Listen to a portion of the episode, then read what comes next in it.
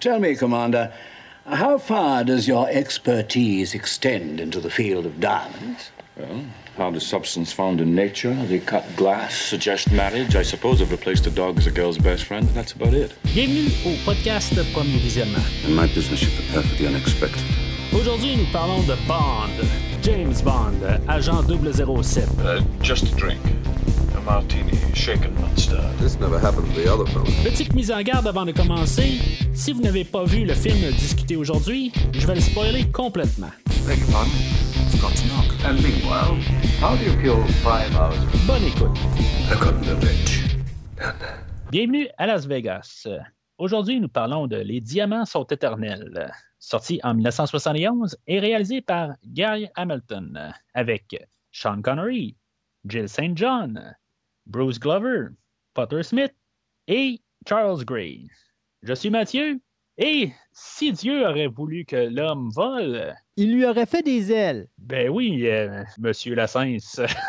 Les introductions sont toujours pénibles avec Mathieu et on le voit encore Ouais. aujourd'hui. Euh, vous l'a- vous l'a- vous l'avez entendu, ben, euh, Christophe Lassens est là aujourd'hui pour euh, aider là, dans la rétrospective là, des James Bond. Euh, rétrospective qui a commencé euh, où ce que j'ai parlé euh, seul du film de Casino Royale de 1954. Euh, aujourd'hui, on est rendu à l'épisode 009. Euh, euh, puis Christophe est là aujourd'hui comme pour qu'on ferme toute cette ère de Sean Connery, dans le fond, ben, tout le, le- le début là, de, de- de cet univers-là. Le James Bond que- Le James- ouais, c'est. euh, Puis là, ben, on va rentrer dans la deuxième phase. On avait essayé au dernier podcast avec euh, le, film Au service secret de Sa Majesté. On avait essayé de- de- d'embarquer un nouvel acteur dans, le rôle. Euh, ça n'a pas fonctionné. Fait qu'on a Sean Connery qui revient pour une dernière fois. Euh, mis à part euh, plus tard, ce qu'on va parler là, de Jamais plus jamais ou Never say never again? Euh, mais ça, c'est plus- plusieurs années plus tard. Puis c'est comme pas un film officiel. Fait que, mais en tout cas, ça, ça, on va en parler là, dans plusieurs semaines, voire plusieurs mois. Euh, la rétrospective euh, en question, ben, on se dirige là, euh, de très, très, très tranquillement vers le, le 28e film là, dans cette rétrospective-là, qui va être le nouveau film, là, Mourir peut attendre. Puis dans le fond, ben, à la fin de la rétrospective, à raison de un podcast par semaine, ben, on va arriver au nouveau film. Fait que, faites le décompte, 28 moins 9, ben, c'est ce qui reste jusqu'au nouveau film.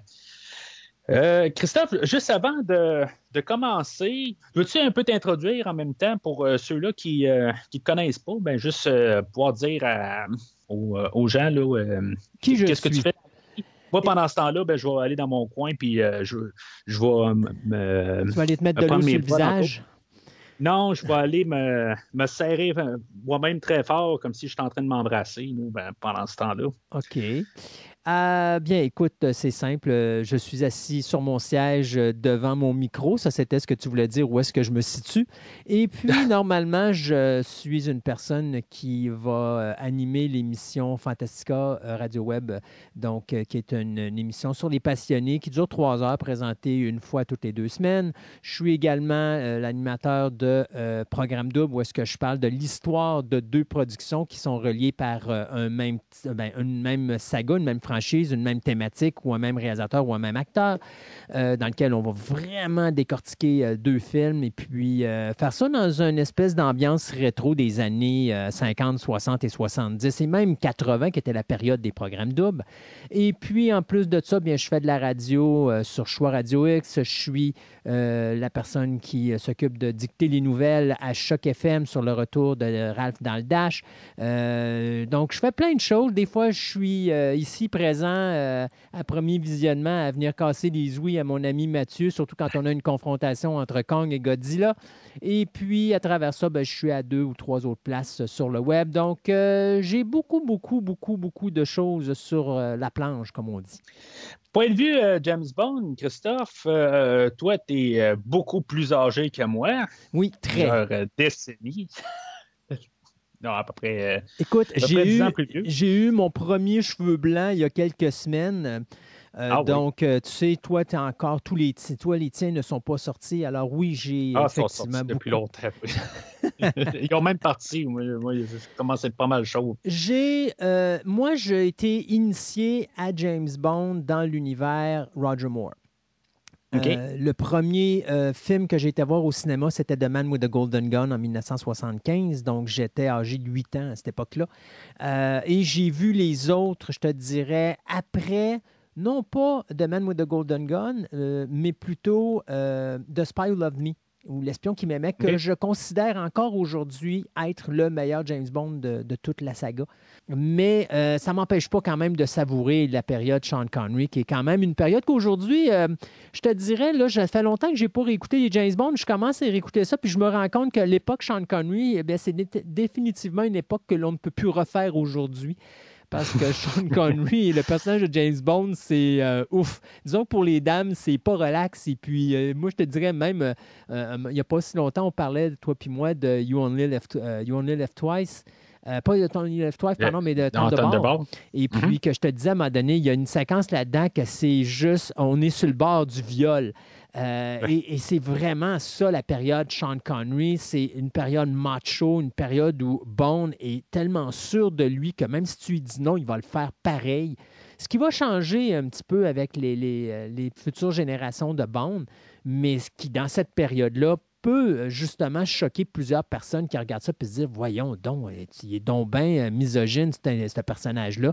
Oui, James Bond, euh, dans cette période-là, est vraiment pas relax, mais ça donne le charme justement à l'individu et à la prestation de Sean Connery. Euh, le- dans le fond, le, le- qu'est-ce que Christophe mentionnait là, de Thunderball, qu'on se parlait euh, dessus? euh, dans le fond, moi, moi puis Christophe, sur le podcast principal à Christophe, le, show Fantastica Radio Web, ben moi j'ai une chronique sur ce show-là. Ben prochainement, dans- je ne sais pas quand est-ce ça va sortir, Christophe, Ben, mais je te dirais probablement la fin de la- l'année 2021 ou début de l'année 2022. Bon, ben, en- après que la rétrospective soit finie, ben, vous pourrez euh, entendre moi et Christophe euh, parler, là, comme euh, la chronique versus qu'on a, de parler de Thunderball versus Never Say Never Again, qui est le même film, dans le fond, là, mais que, en tout cas, le podcast, on va le couvrir là, dans plusieurs semaines. mais on, a déjà parlé de, de- ces deux films-là depuis quelques, quelques semaines.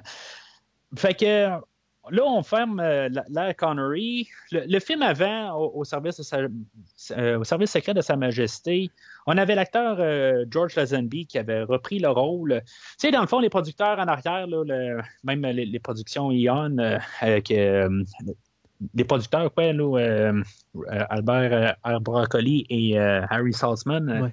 Eux autres, ils étaient comme pas trop sûrs. C'est comme, on a un nouveau James Bond, mais autant que possible, là, on veut montrer que, que c'est la même production en arrière. Tu sais, Il y avait vraiment peur de, de, de, de, de changer d'acteur.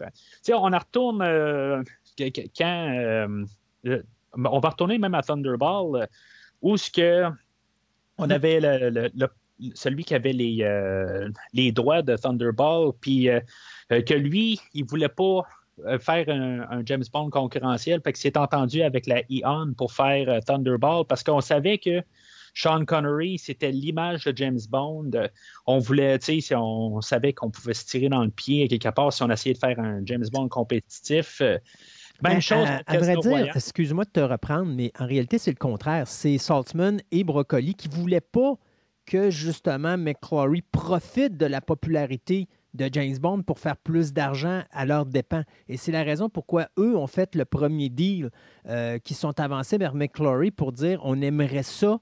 Euh, prendre une entente concernant Thunderball et produire. Et là, la façon que McClory s'est entendu avec eux autres, parce qu'il a profité du fait que justement Broccoli et Saltzman sont allés le voir pour dire je veux être l'unique producteur sur cette production-là, puis vous, vous allez être producteur exécutif. Et c'est la raison pourquoi, dans la franchise Eon Production, c'est le seul film de la saga vous ne verrez pas le nom de Saltzman et Broccoli comme producteur du film. Euh, puis ça, ça en disait beaucoup, justement. Et d'ailleurs, Thunderball est important à plein des niveaux. hein. C'est d'ailleurs là que la, excusez l'expression, mais la chenouk va commencer à pogner avec Sean Connery parce que Sean Connery est un problème de, de, avec son mariage et les journalistes sont sur son cas. Il est tanné, de, il n'est pas capable de vivre cette situation-là tranquille parce qu'on n'arrête pas d'y poser des questions là-dessus à un point tel qu'à un moment donné, il va carrément euh, bouder les journalistes. Si je ne me trompe pas, You Only Live Twice, il accorde juste une entrevue avec les journalistes une fois que le film est sorti en salle pour faire la promotion et il n'a accordé qu'une seule entrevue avec les journalistes et ça a été tout. Euh, et après ça, ben, il est parti de là et là, avec On, Her Majesty's Secret Service, ben, Dieu merci, euh, George Lazenby a été approché et George Lazenby, n'ayant pas une grande tête sur ses épaules, il écoute tout ce que les gens disent autre que son lui-même. Alors, quand son agent il a dit ben, Tu fais juste un film de James Bond, ben, il a craché sur un contrat de sept films. Euh, Je dis pas, honnêtement, Lazenby, on va lui donner la, chose suivante. Pour moi, Lazenby, la raison pourquoi que son film est si bon, parce qu'on va pas se le cacher, On Her Majesty's Secret Service est probablement un des meilleurs James Bond de la saga. Euh, mhm. La raison pourquoi il est si bon que ça, c'est parce que justement, on avait peur de l'acteur. Et on avait tellement mhm. peur de l'acteur que, OK, on lui a donné une marge de manœuvre sur la première heure, mais la dernière heure et demie, on a juste foutu plein d'actions pour que, justement, on évite de le voir le plus possible. Et ça marche parce que le niveau de l'action, ce film-là, il est juste too much. Ça n'arrête mhm. pas une seconde. Alors, moi, la Zenby passait bien à cause qu'on ne le voyait pas trop, parce que la première heure de On Her Majesty's Secret Service, moi, personnellement, je la trouve encore pénible aujourd'hui. Elle est vraiment difficile pour moi. La Zenby, je ne suis pas capable. Je suis juste pas capable. Fait, que, euh, juste pour, euh, continuer aussi l'histoire de que, je disais pour, pour euh, Sean Connery. Oui. même quand on est arrivé à Casino Royal, qu'en bout de ligne, les, ben, OK, c'est beau pour euh, Kevin McClory que finalement la Ion s'est entendu avec euh, Kevin McClory. Euh, mais quand ils ont voulu refaire Casino Royale en 67, la, raison pourquoi ils sont partis en parodie, c'est parce que à cause de Sean Connery, puis ils savaient que si maintenant ils essayaient de faire quelque chose, eux autres, en tout cas, c'est ce qu'ils se disaient, quelque part, ben, ils seraient pété la gueule. Parce que je veux dire, il n'y avait pas moyen de compétitionner avec euh, la. Fait que les autres sont partis dans une totale autre direction. Euh, puis ont fait là, euh, qu'est-ce qui qu'est-ce qui est arrivé dans le fond c'est retourner en arrière, la satire, puis le film que ça a donné. puis c'est ça, ben mais ce qui, nous amène un peu Mais qui est intéressant, Casino Royale, pour une affaire, tu n'auras jamais vu autant d'acteurs interpréter le personnage de James Bond que tu n'aurais jamais vraiment sincèrement pensé qu'il aurait pu interpréter le personnage de James Bond, incluant Woody Allen. Mm-hmm. Ah ben c'est un drôle de film. Oh c'est vraiment un drôle de film. Euh, c'est puis pas dans le sens drôle. C'est juste ça qui est, qui est, un petit peu plate. Là. Mais ce qui ressort tout le temps pour moi, c'est la trame sonore de Bird Bacharach de, Casino Royale 67. je ne suis pas capable de dire vraiment quelque chose en mal de ça, mais le film, c'est autre chose. Euh, fait que on arrive euh, justement où ce que là on, devait euh, au service secret de, Sa Majesté. Ben, on avait peur de recaster le rose, pour ça qu'on avait trouvé un, clone, quelque chose de même, euh, avec George Lazenby. Euh, comme tu as mentionné, ben, George Lazenby était mal entouré quand il y avait un contrat de sept films. Puis je pense que même avant la fin du tournage, ben, il avait déjà dit que ça allait être sa, seule et unique fois en tant que l'agent 007. Là, euh, les producteurs euh, ben, la ION, eux autres arrivent puis ils disent euh, bon, ben, euh, on, va essayer quelque chose de nouveau un peu pour changer les choses. On va peut-être virer James Bond américain. fait que là, on a approché Burt Reynolds, on a John Gavin qui était signé, je pense, même pour, le rôle. je pense qu'on on parle même de Clint Eastwood, peut-être qui avait été approché. Il y a plusieurs acteurs américains. On, était sur le point de, vraiment aller de l'avant. Puis finalement, ben, on s'est dit, bon, on va essayer de, rapprocher Sean Connery. Euh, puis finalement, on a eu une entente avec, euh, on l'a surpayé, dans le fond, pour le rôle. Euh, Sean Connery aussi, quand il a quitté, il voyait qu'il y a d'autres acteurs, je ne me rappelle pas qui, dans tel autre film, qu'il gagnait pas mal plus cher que, lui, mais en même temps, Sean Connery voyait son salaire montait pas, fait que c'était une des raisons aussi qu'il avait quitté. Là, on lui donnait 1,25 million pour, euh, pour revenir dans Diamonds Are Forever. Euh, tout l'argent, il l'a donné à sa fondation. Euh, Puis en passant, c'est de- important de spécifier que c'est 1,5 1,5 million d'euros qu'il y a eu. D'euros, OK. Ouais. Bon, ça, tu vois, je n'ai pas noté ça. Euh, moi, je pensais que c'était des dollars canadiens. C'est euh, vraiment 1,5 c'est 1,25 million d'euros. OK. C'est- Je ne sais pas ce que ça ça. donne en argent américain, mais c'est parce Ah, que euh, moi, toute l'information que j'ai trouvée partout sur le web, c'est toujours 1,5 vingt- 1,25 millions d'euros et non pas 1,25 millions de dollars. Si je ne me trompe pas, ça joue, ça, ça, ça, ça, tourne autour du 2 millions qu'il y a eu euh, pour ce film-là. là. OK, OK. Ouais, tu vois, je n'ai pas pensé euh, vérifier ça. Fait que c'est genre 3 millions canadiens. Euh, c'est des bidous, surtout pour si on en. Oui, c'est ça, surtout pour, pour l'époque. Même c'est beaucoup aujourd'hui, mais parce qu'il y en a qui sont pas encore aujourd'hui qui ne sont pas payés un million par film. là. Mhm. Euh, mais puis je parle des, des- des personnes quand même reconnues. fait que on a Sean Connery à bord. On a euh, toujours euh, John Barry à bord. On a pas mal la même équipe. Euh, on est allé rechercher ben, dans le fond, suite à la déception au service se- secret de Sa Majesté. le réalisateur Peter Hunt a été remercié. au service secret de Sa Majesté, même si tu as dit des bonnes choses sur le film, a quand même été mal reçu du public, ju- justement parce que c'était pas Sean Connery. Fait que la porte de sortie, c'était d'essayer de justement aller rechercher Sean Connery euh, pour le film d'aujourd'hui. Mais tu sais, c'est ça qui est traite, hein, parce que euh, faut se dire que quand on arrive à You Only Left Twice, You Only Left Twice pogne un, un top au niveau du box-office. C'est quand même fait presque 60 Mhm. millions de dollars. Là, là tu sais, il faut se dire que euh, quand on arrive en Her Majesty's Secret Service, tu avais eu Thunderball qui avait été le top. là. Lui, il avait fait justement 141 millions. Euh, fait que lui, effectivement, c'était le film qui avait ramassé le plus d'argent. Avant ça, tu avais eu Goldfinger aussi qui en avait ramassé beaucoup.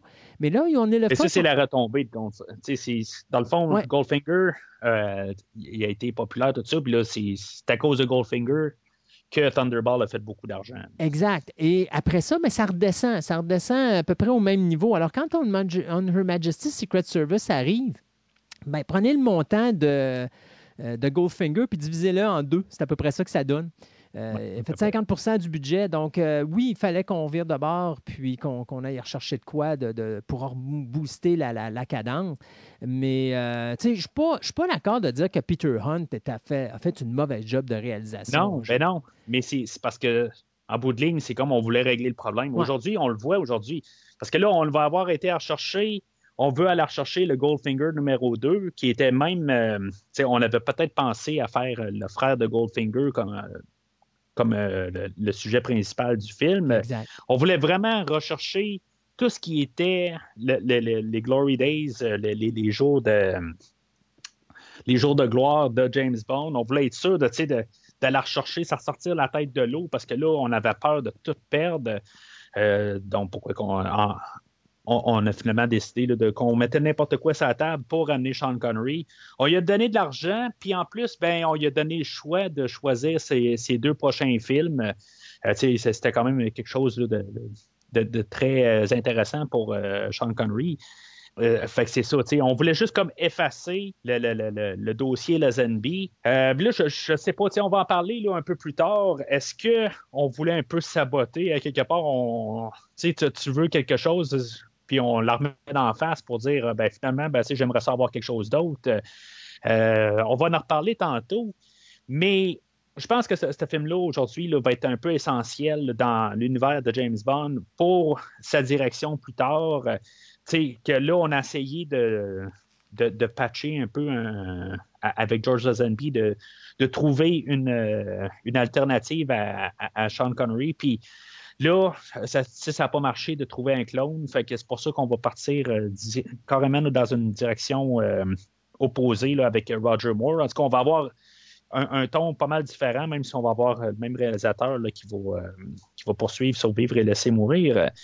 Euh, mais c'est une autre discussion qu'on va avoir là, dans plusieurs semaines quand on va fermer là, la- la- la- l'ère Ouais. Roger Moore. là.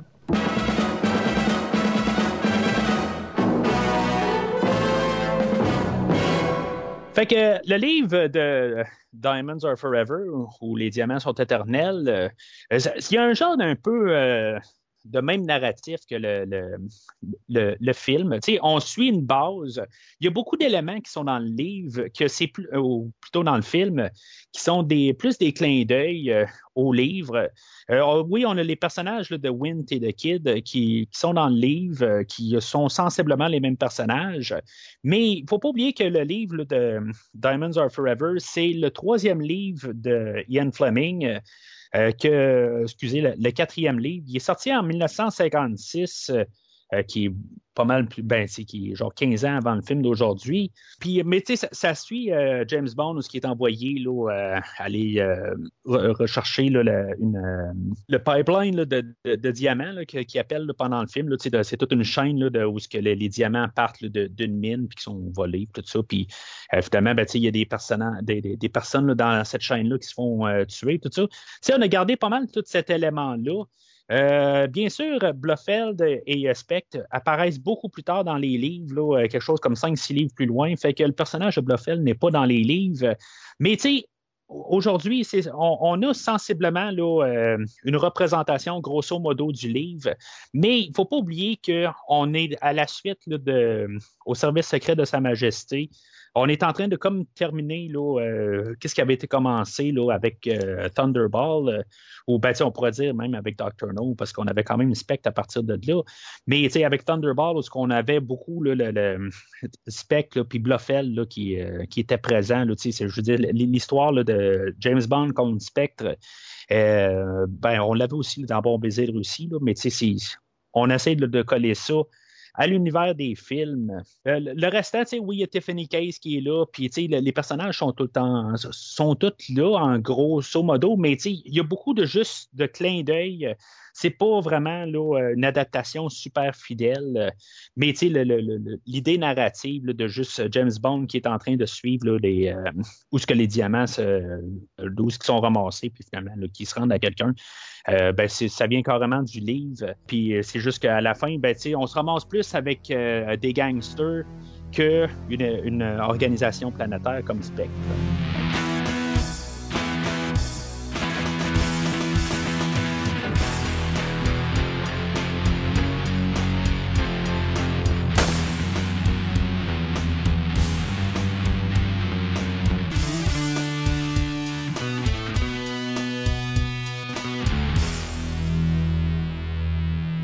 Fait que le film ouvre comme tout James Bond avec euh, l'œil du pistolet, avec euh, notre ami euh, John Barry qui fait la musique, puis encore Sean Connery qui, qui tire.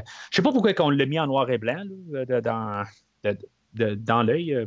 Je sais pas, on le sait qu'il est en couleur. Je pense que dans Thunderball, la première fois qu'on voyait Sean Connery dans l'œil du pistolet, ben, il était, il était en couleur, mais on a choisi de le remettre en noir et blanc. Il était de mauvaise humeur. Ouais, ben, tu sais, ça, contraste peut-être aussi avec le rouge, tout ça. Là. Euh, mais en tout cas, c'est euh, toujours le fun. Moi, à chaque fois qu'on voit l'œil du pistolet, là, ça, ça m'embarque carrément. je, suis dedans, puis là, je, je, suis captivé. Là. Là, ben, c'est ça, on a la musique de, John Barry. Euh, parler de John Barry, grosso modo, puis sa, sa trame.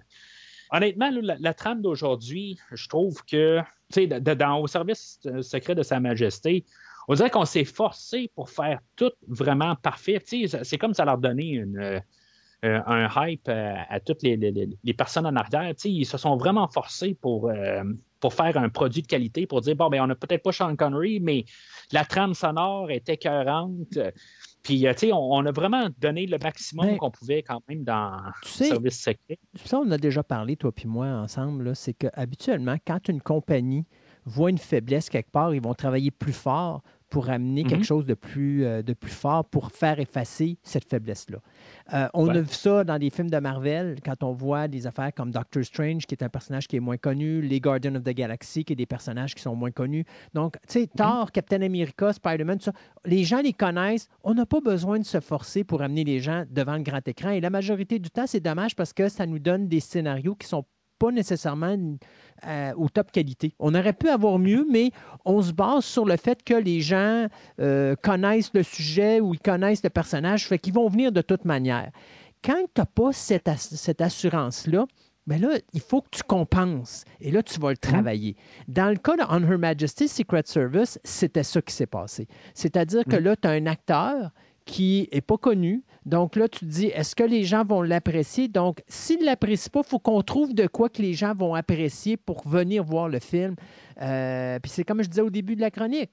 Euh, moi, la ZNB, comme acteur, je suis pas capable. Comme James Bond, je suis pas capable. Mais à partir du moment que la musique, l'action, tout rentre, là, ça embarque. Pourquoi? Mhm. Parce que justement, on a effacé la ZNB, puis c'est le reste de l'univers James Bond qui prend la relève et qui, là, nous met euh, ça sur un podium. Ça donne, euh, pour une de ces raisons-là, moi, je continue à dire que Honor Majesty Secret Service était un des meilleurs James Bond de la saga. Mhm. Pourquoi? Parce que justement, on a retravaillé tous les items, que ce soit musical, scénaristique et autres, cascade et autres, pour justement effacer. Et tu sais, tantôt, on parlait de, de- de- de Peter Hunt. C'est pour ça que moi, je trouve ça dommage qu'on l'ait euh, qu'on l'ait tassé parce que je trouve qu'il a fait une, Mhm. ja- une job exemplaire. Il y avait, Ah oui. tu sais, il y avait deux prises contre lui pour partir. Puis il a réussi quand même à frapper un home run, tant qu'à moi. Euh, Donc, tu sais, c'est- c'est c'est là que tu vois quand il y a des moments de faiblesse comme ça, que là, on va beaucoup plus s'attarder à, un scénario, à, un contour de produit et tout le kit. Et ça, tu vois, c'est des choses que je trouve dommages. Ça, ça veut dire que quelque part, des fois, on nous donne des produits paresseux parce que justement, on prend pour acquis que. Et euh, je pense que Diamond, Diamonds Are Forever est tombé là-dedans un petit peu. Euh, je pense que Diamonds Are Forever est un petit peu décevant parce qu'on aurait pu donner un produit beaucoup meilleur que ça, mais on s'est dit, Sean Connery revient, on n'a pas besoin de se forcer un petit peu. Et, et je pense que c'est la distinction, moi, que je veux faire entre On Her Majesty's Secret Service et Diamonds Are Forever. C'est quelque chose qui va, je pense, que va revenir souvent dans, dans notre discussion aujourd'hui, que je pense qu'on prend ça comme trop pour, euh, pour acquis, que, ah, ben, c'est pas grave, Sean Connery est là, fait que ça va, ça va remettre notre film sur les tracks.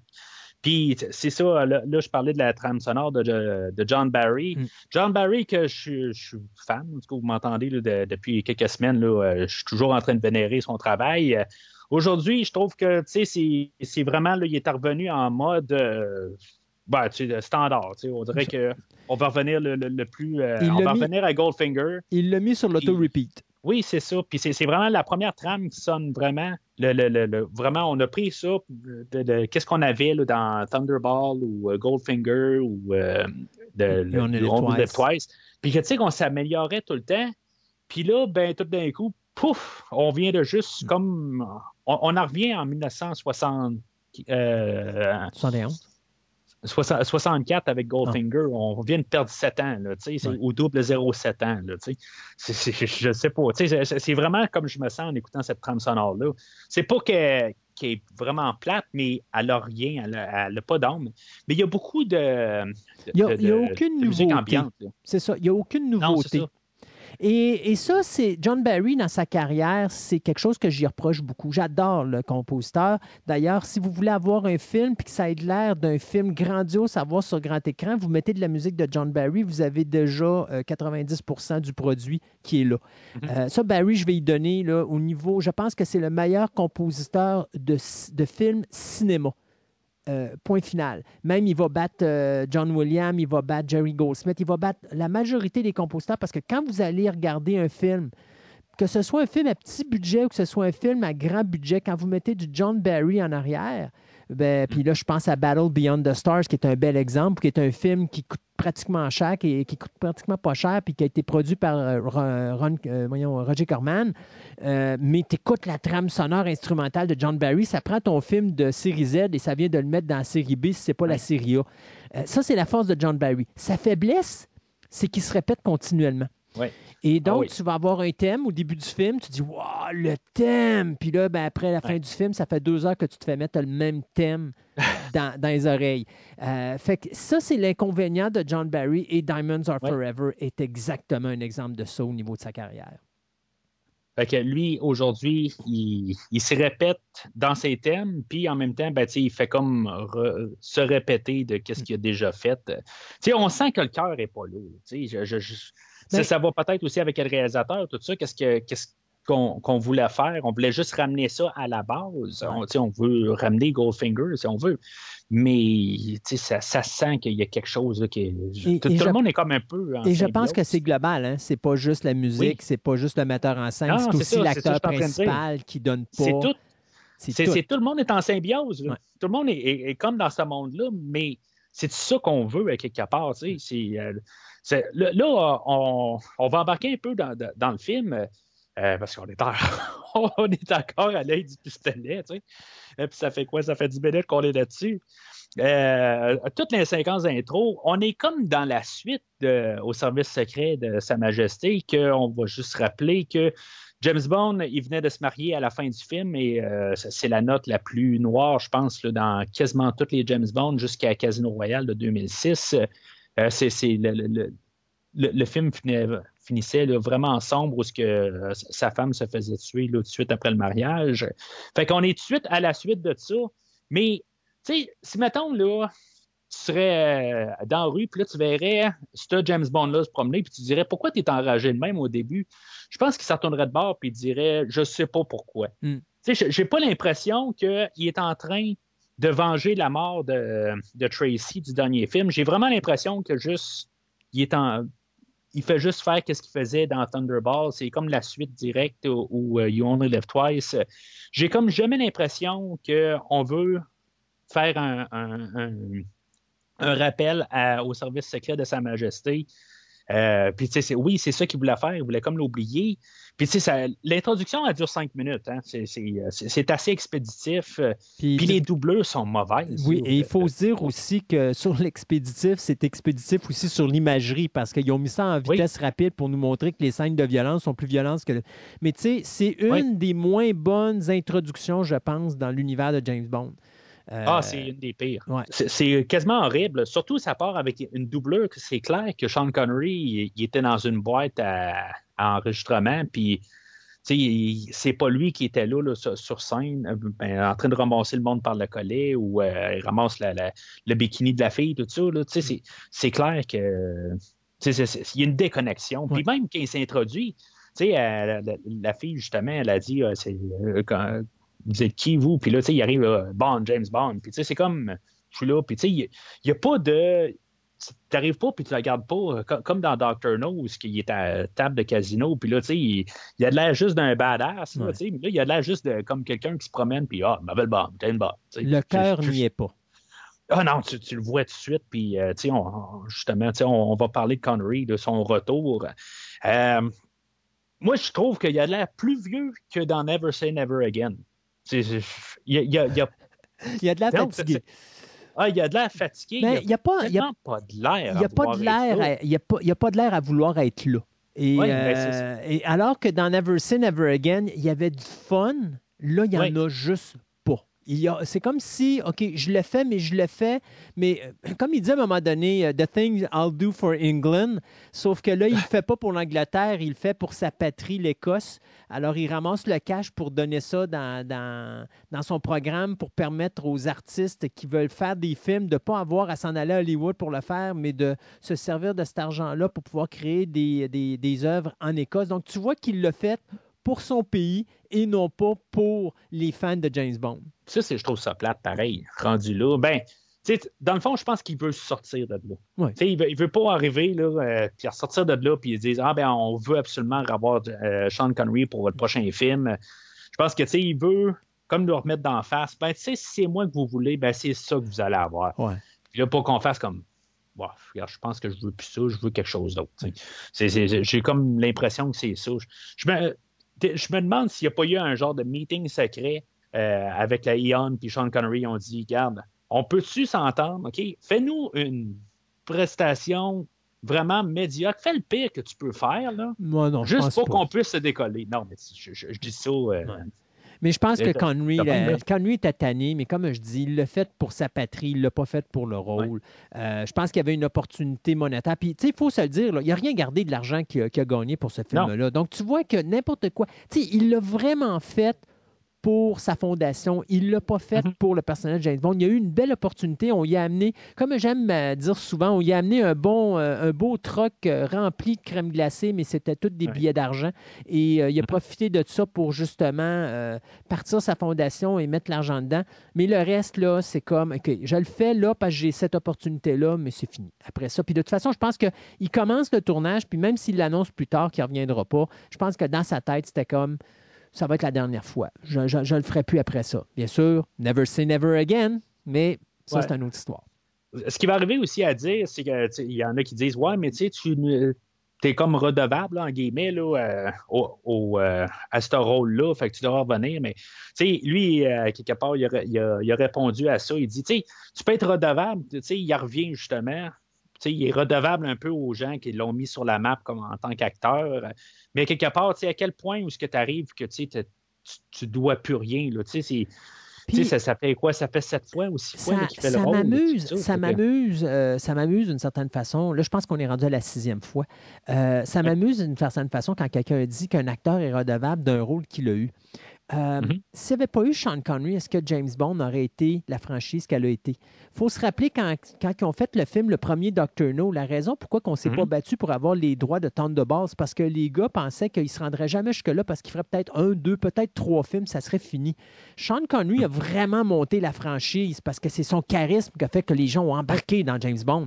Alors, est-ce que Sean Connery doit de quoi à et Saltzman pour le personnage de James Bond? Ou c'est James Bond et Broccoli et Saltzman qui doivent de quoi à Sean Connery? Et je pense qu'à un moment donné, là, c'est beau de dire Hey, tu dois, es redevable du rôle que tu as fait. Moi, je serais du genre à dire Oui. ben, Sais-tu quoi? Il n'y aurait pas ce rôle-là si j'avais pas été là. Ouais. Ben, ça revient à quasiment à ce que je t'ai dit aussi Ouais. tantôt. Tu sais, là, avec euh, le Casino Royale, pourquoi que les autres ont fait ça dans une autre, euh, d'une autre direction? C'est à cause de Sean Connery. Exact. Tu sais, c'est- que, à quelque part, c'est eux autres qui sont redevables, mais de son côté aussi, il doit avoir un peu un- un- une tête aussi à se dire, ben, c'est sûr que ça m'a aidé. Tout, tout- dans le fond, chacun s'est aidé, hein, aidé là, euh, ch- chacun de leur bord, ça sont entraidés d'un côté, mais quelque part, c'est où est-ce que ça finit, cette, cette chose-là. Il faut, que ça finisse. Là, après un bout, là, euh, on l'aurait eu jusqu'à l'année passée. là. Et, et ça va finir. C'est ça. Et ça va finir à Diamonds Are Forever. C'est ça.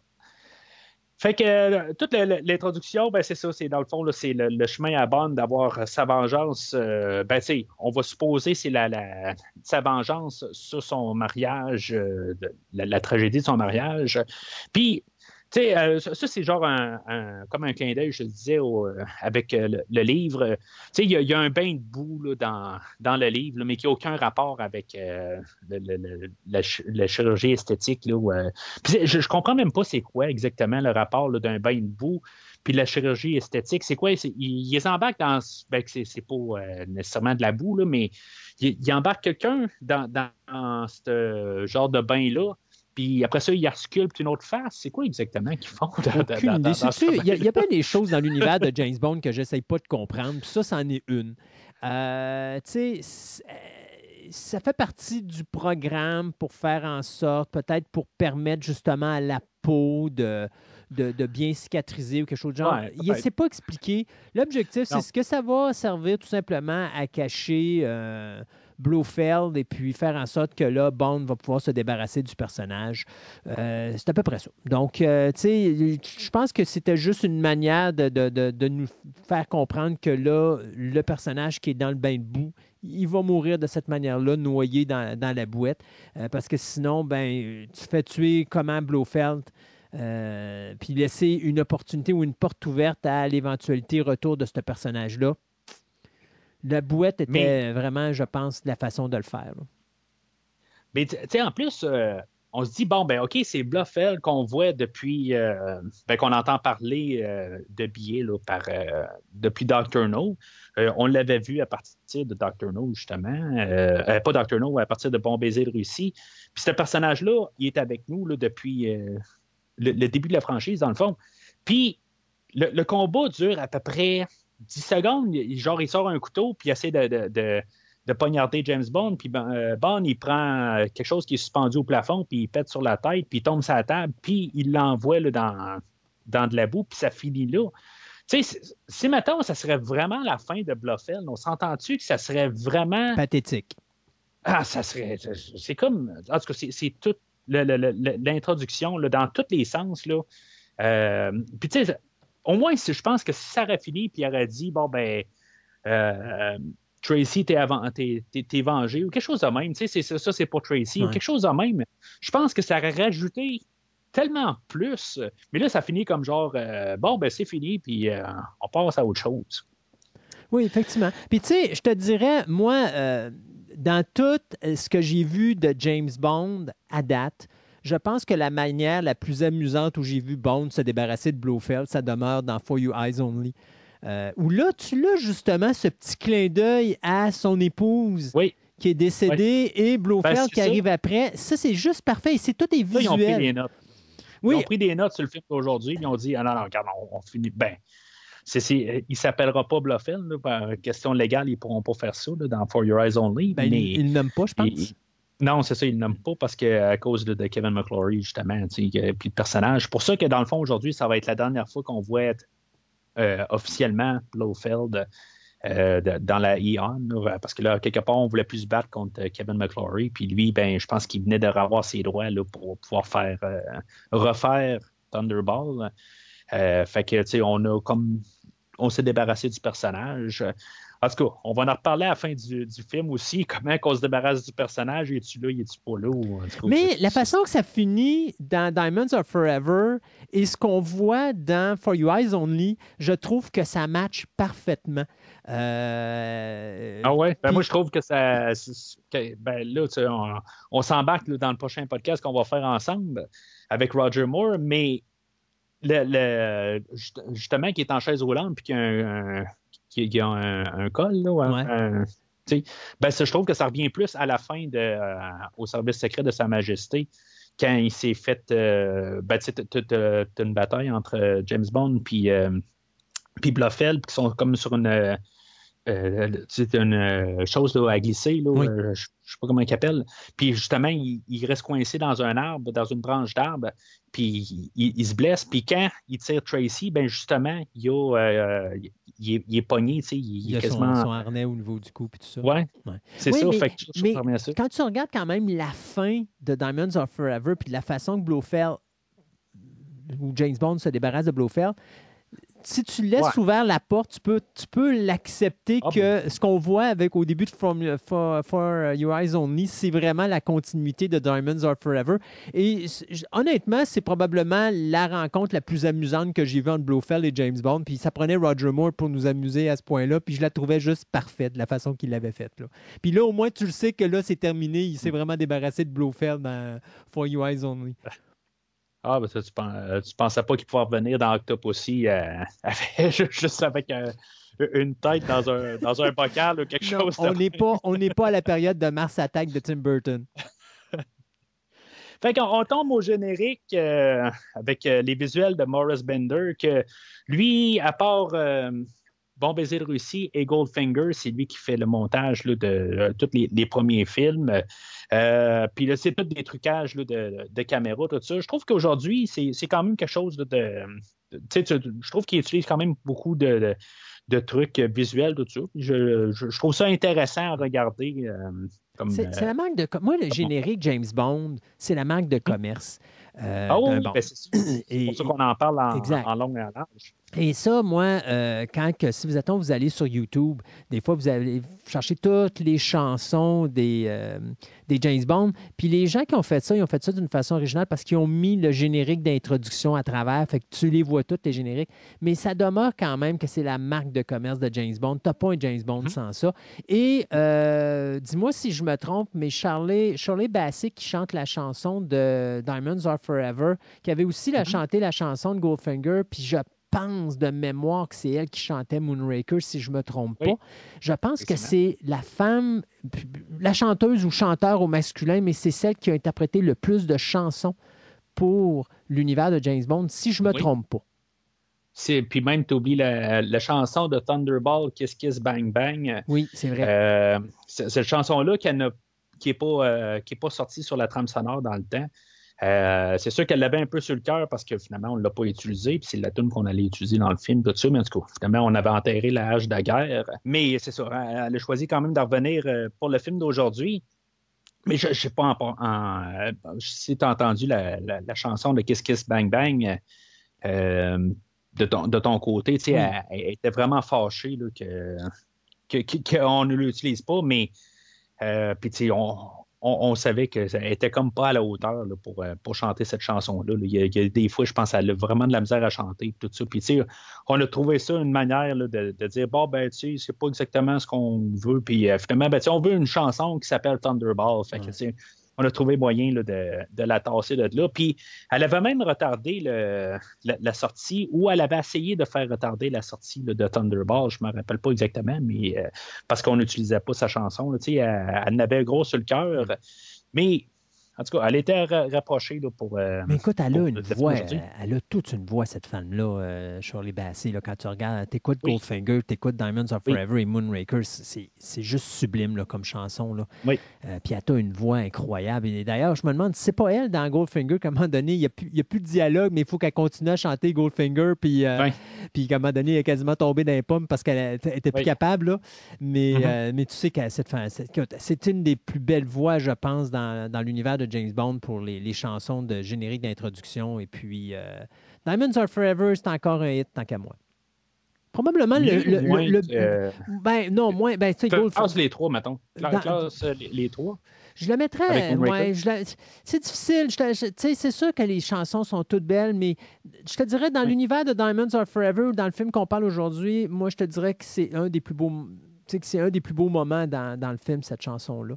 Euh, mais c'est sûr que Goldfinger, c'est Goldfinger. Puis Moonraker aussi, c'est Moonraker qui est superbe. Mais elle a une voix incroyable. Fait que moi, ils sont, pour moi, ils sont tous ex aequo. J'ai pas, pas une chanson favorite que l'autre. Fait qu'on revient au film où ce que on, voit une genre de c'est genre de la contrebande de, de, diamants dans le fond, mais on voit tout dans le fond comment que le, cheminement comment il, est pris dans les mines puis qu'il y a un dentiste qui qui, qui il reprend les diamants de, dans les, au travers des dents là, des, euh, des, mineurs, tout ça, puis finalement, ben, il, y a, toute une chaîne là-dedans. Puis, comme j'ai dit tantôt, ça, ça vient, euh, c'est tiré du livre. Puis, tu sais, encore un autre genre de clin d'œil au livre. Là. Euh, tu sais, le scorpion qu'on voit, ben, le livre commence avec le scorpion. Tu sais, c'est juste comme des clins d'œil, mais ça n'a comme pas rapport. Mais c'est juste que, tu sais, ah, ça vient, on peut arriver et dire, ah, ben, ils ont pris ça du livre, ça fait de même, c'est juste des clins d'œil. Euh, c'est là qu'on a, euh, on voit tout le cheminement. Puis là, ben, quand on arrive, euh, je ne sais pas si c'est nécessairement aux, États-Unis, ben, c'est là qu'on a l'introduction de Wint et Kid, qui sont nos deux henchmen principaux du film, qui sont interprétés par Potter Smith et Bruce Glover. Le père à Crispin Glover, puis qui a interprété le père à Marty McFly dans Back to the Future ou euh, un des, euh, des euh, personnages dans Vendredi 13 4. en tout cas, à, quelque part, c'est comme quand tu sais de qui je parle? Oui. Bruce Glover? Oui, oui, oui. Je ne sais pas, mais à chaque fois que. Ben, moi, je connais plus Crispin pour les, rôles que je viens de, nommer. Puis euh, je vois juste Crispin là, quand je vois le, personnage là, de, de, de, de Monsieur. Monsieur Wint? je pense. Ouais, c'est ça. Je trouve que c'est juste. Euh, tu sais, ils sont pareils dans le fond. Là. Euh, mais d'ailleurs, dis-moi si je me trompe, mais je pense que c'est le premier duo homosexuel à passer au cinéma. Euh, je ne sais pas pour le premier duo, mais ça se peut. Mais tu sais, on retourne en 1971. Oh, dans les, dans les James Bond, c'est sûr. Euh, est-ce qu'on va aller un petit peu trop dans le mauvais goût? Euh, ça, je ne sais pas. On, quelque part, on en rit un peu tout le long du film. à la fin, où ce que James Bond il va arriver, puis il, va étirer les, les, les, bras pour y écraser le paquet, puis mm-hmm. il va comme aimer ça, tout ça. Est-ce qu'on va aller un petit peu trop loin? Euh, ça, euh, en tout cas, on va frôler pas mal ce qui est acceptable, je pense. Mais tu es en 71, ça fait que ça passe encore. Aujourd'hui, ça passerait plus. Non, c'est ça. Ben, c'est ça. C'est, ça un peu euh, que, tu disais tantôt. Il y a des affaires qui passaient dans le temps, mais qu'aujourd'hui, qui ne passent plus. Euh, ça, je pense que ça n'est un. Mais je pense qu'on est quand même assez léger pour en rire un peu. C'est pas, euh, c'est pas vraiment euh, un statement. C'est mhm. pas un. non, non, euh, non. c'est fait, c'est ça. Puis de toute façon, euh, il faut se comprendre. Il y, a beaucoup de gens qui, qui, qui, bloquent sur des affaires comme ça, mais il faut croire qu'à faut, faut comprendre qu'à cette époque-là, c'est la manière de souligner une tendance, mais c'est pas de la ridiculiser. Euh, non, c'est ça. Puis on, il faut comprendre aussi que ce qui est présenté là, c'était comment c'était visualisé à l'époque. C'était aussi comment c'était vécu à l'époque. Pas nécessairement dire que c'était bon, mais c'est juste, c'est comme ça que c'était, visualisé à l'époque. Euh, tu sais, on, pourra, on va revenir avec un film qui va s'appeler euh, The Breakfast Club. Puis Breakfast Club, tu peux plus faire un film comme ça aujourd'hui. Pourtant, dans les années 80, c'était acceptable ça ne le serait plus aujourd'hui. Euh, fait que, tu sais, c'est ça. Il faut, s'en remettre à l'époque où ça a été fait. C'est pour ça que, tu sais, tantôt, quand on parlait de, de Sean Connery, que, euh, mettons, euh, comme le film Thunderball, où est-ce que ça frôle le viol, pour l'époque, c'était, tu sais, les femmes aimaient ça, un homme qui prenait de la place, puis qui avait de l'assurance, puis qui décidait pour eux autres. Aujourd'hui, non, oublie ça. Aujourd'hui, c'est comme euh, on va le prendre, puis on va, on va te le mettre en prison, puis euh, c'est un violeur, puis euh, il, m'a fait des ci, puis il m'a fait des ça. Bon, mais tu sais, il faut revoir un film pour la génération où il a été fait et dans quelle génération qui a été fait et dans quelle époque qui a été fait. Donc, Diamonds of Forever ne sort pas de là. On, on, a souligné le mouvement gay parce que c'est la période où on commence à voir ce mouvement-là apparaître, le mouvement de liberté. On avait vu avec euh, le, mouvement hippie, puis tout ça, la libération sexuelle et tout. On commence à embarquer dans ce mouvement-là dans les James Bond. Euh, d'ailleurs, James Bond va toucher à d'autres affaires aussi. On va commencer à voir les poursuites de voitures, euh, même s'ils font pitié dans Diamonds of Forever, puis qu'ils sont beaucoup mieux dans Live and Let Die et surtout The Man with the Golden Gun. On s'entend que dans Diamonds of Forever, tu as l'impression que la voiture elle roule à 40 km/h puis qu'il ne se passe pas grand-chose. Bon, mais c'était les débuts. On commençait à voir cette espèce de mentalité-là des voitures. On la glisse là-dedans. On a l'homosexualité, on la glisse là-dedans. On s'adapte avec les imageries de l'époque. Euh, et puis James Bond, c'est ce qu'il va faire. Hein. Dans toute son évolution, on va suivre beaucoup cette imagerie-là, euh, comment que la société évolue et le personnage va évoluer à travers ça. Donc oui, c'est euh, en tout cas c'est le premier couple gay dans l'univers de James Bond. Et on va le ramener aussi euh, un peu plus tard dans le film. C'est drôle parce que je pense toujours à ces deux, euh, à ces deux personnages féminins euh, dont les noms m'échappent. Mais, qui Bambi et Thumper? Ben, Bambi et Thumper, c'est ça. où justement, tu sais, même si c'est pas encore là des deux lesbiennes, on voit quand même que c'est deux femmes qui sont ensemble, comparativement à deux hommes de l'autre côté. Donc, on voit que c'est probablement le seul James Bond qui va vraiment toucher euh, à, l'homosexualité, puis ils le font des deux mhm. côtés à ce niveau-là. Mais ils vont jamais le ridiculiser. D'ailleurs, c'est des personnages qui, sont, qui sont forts. Tu Monsieur, euh, Monsieur Wint et Monsieur Kidd euh, sont probablement dans les personnages les plus dangereux que j'ai vus dans l'univers de James Bond pour se débarrasser du monde. Puis même James Bond passe proche du passé. Là.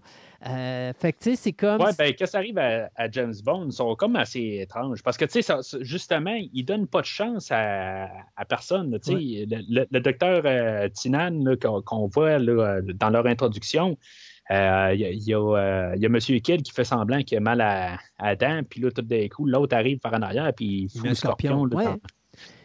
Mais dis-toi dis qu'officiellement, ils ont tué James Bond. C'est juste parce que Bond a réussi à s'en sortir parce qu'il ne trouvait pas les, diamants, mais ils l'ont foutu quand même euh, dans, un, euh, dans un cercueil qui était sur le bord de brûler, puis il s'en sortait pas, là, Bond, là-dessus. Là. Oui. Oh, on en reparle dans quelques minutes, là, mais en tout cas, on, voit là, juste avec leur introduction, puis après ça, euh, ils prennent la, valise, puis ils le donnent à quelqu'un d'autre dans un hélicoptère, puis l'hélicoptère explose, puis euh, euh, là, après ça, Madame Whistler un peu plus tard, puis c'est la même chose, on la retrouve dans le fond de la rivière, tout ça. On voit qu'ils sont là pour éliminer, dans le fond, toute cette chaîne-là, que dans le fond, les diamants sont rendus, ils ont été traversés, puis on ne veut pas savoir où ce qu'ils vont. Mais je, me dis, rendu au final, je pense qu'ils se sont justement attirés les regards. Écoute, euh, principalement, je te dirais la chose suivante. Euh, une des choses que j'aimais beaucoup d'entendre de bord, c'était la façon que le scénario était bien travaillé, puis tu étais capable de le suivre, puis c'était logique. Diamonds Are Forever, c'est le genre de, scénario James Bond où, à un moment donné, il y a des affaires que tu comprends pas. Euh, ces deux gars-là travaillent-tu pour. ils travaillent-tu pour Blofeld ou ils travaillent pas pour Blofeld? Blofeld. Tu sais, à un moment donné, tu as justement, quand tu pognes James Bond qui le mettent dans un cercueil puis que le cercueil commence à brûler, euh, là, tu as les gars qui sont des contrebandiers, qui font partie de cette ligne-là, qui vont être tués par justement M. Wint et M. Kidd. Euh, Mhm. Mais là, ils arrêtent tout ça parce que là, on ne sait pas où sont les diamants. Mais tu te dis, est-ce qu'à ce moment-là, M. Wind et M. Kidd travaillaient pour ces deux gars-là? Euh, Oui, ben c'est ça. fait que, sais, ça, c'est des affaires que je trouve plates parce que ça arrive souvent dans les films de James Bond. Les scénarios sont mal écrits parce que tu as de la misère à comprendre ce qui se passe. Techniquement, moi, je te dirais, ces deux gars-là travaillaient pour Blofeld et ils effaçaient l'endroit d'où venaient les diamants pour se rendre à Blofeld.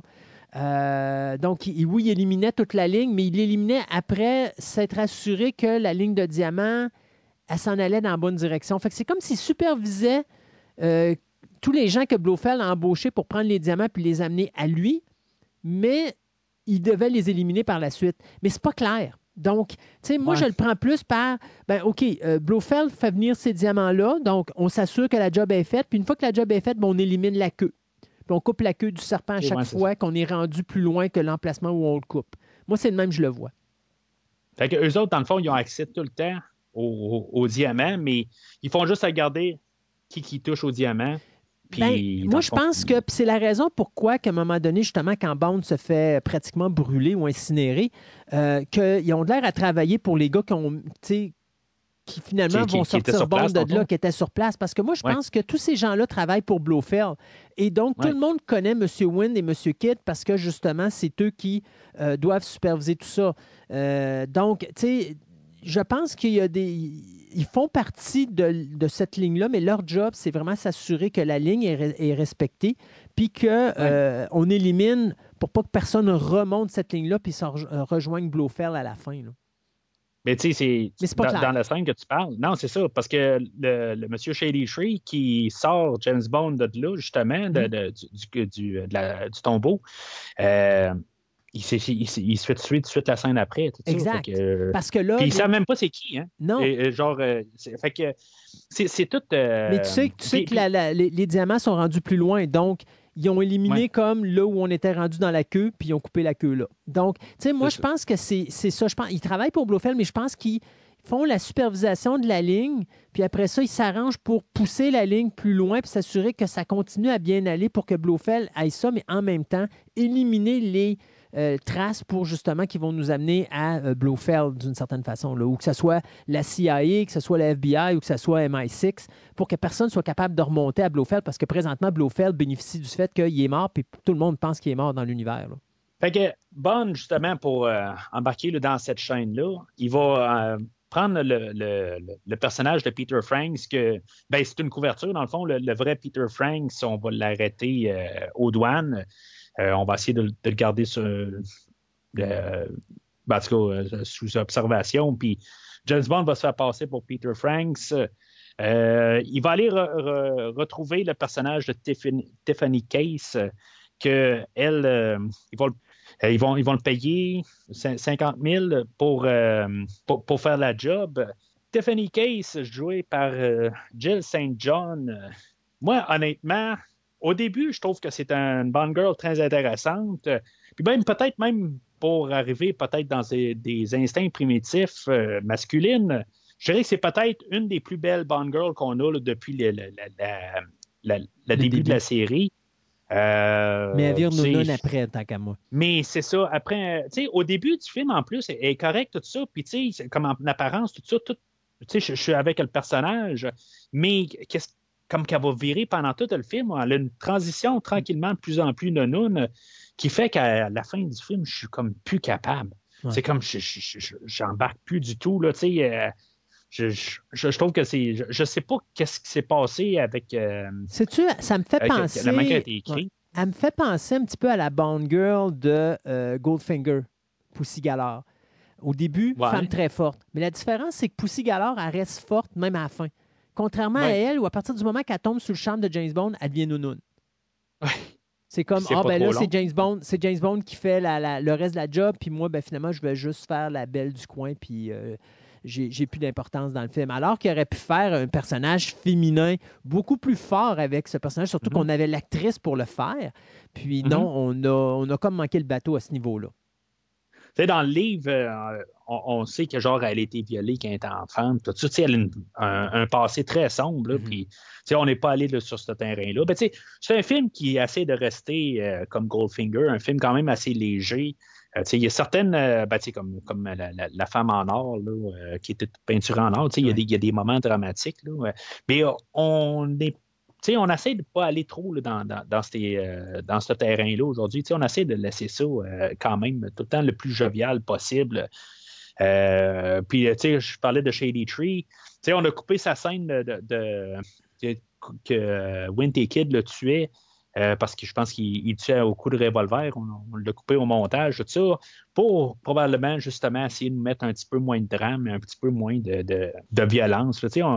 C'est vraiment bizarre, le, montage de ben, tout le film, dans le fond. Mm-hmm. Euh, fait que Peter Franks se sauve euh, finalement de, de, où qui, qui, qui, est, qui est gardé. On a la, la, la, passe de James Bond qui fait semblant d'être en train d'embrasser une fille, puis euh, finalement, il est comme il a juste les bras alentour de lui-même. Que moi, je, je, comme toujours aimé cette petite passe-là, c'est tellement nono. Là. En tout cas, c'est juste tellement non, je sais pas. C'est comme. Il se retourne d'abord, puis là, mon cerveau, il fait comme. Qu'est-ce qui vient de se passer? Où est-ce qu'elle est, la fille? Je, comprends pas. puis il euh, y a Peter Franks qui arrive chez Tiffany Case, puis. Euh, Bond, c'est quoi? Il je pense qu'on est en train de montrer qu'il est trop vieux parce qu'il est vraiment maladroit. Quelque part, il, euh, il essaie de sais, dans le fond, il veut se battre avec. Ben, euh, écoute, il veut arrêter Frank. on s'entend-tu que l'ascenseur dans lequel il se trouve ne peut pas contenir plus que quatre personnes? Euh, donc là, tu as deux amours à glace qui sont là. Donc, c'est sûr que quand Bond arrive pour le frapper, ben, accidentellement, il casse la vitre. Moi, c'est les charmes de ces combats-là dans les James Bond que j'aime. D'abord, un, pas de musique. J'adore un compositeur qui est capable de se caser puis de dire ça, c'est pas mm-hmm. l'emplacement où je dois être. Ce qui est la force de cette séquence-là, c'est d'entendre toutes les vitres qui entourent justement l'ascenseur se casser, se mhm. briser.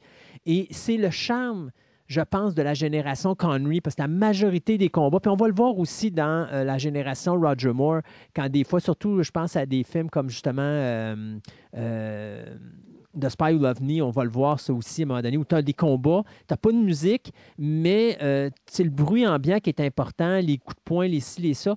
Et euh, dans euh, Diamonds of Forever, c'est probablement la, ma séquence favorite de ce film-là. C'est la séquence du combat entre justement le personnage de Bond et euh, le personnage de, Peter, Peter Franks. Peter Franks. parce que c'est du James Bond typique. Euh, où est-ce qu'il n'y a, rien qui va survivre en vitre dans cette cage-là, finalement, parce que tout ce qui a cassé va être cassé.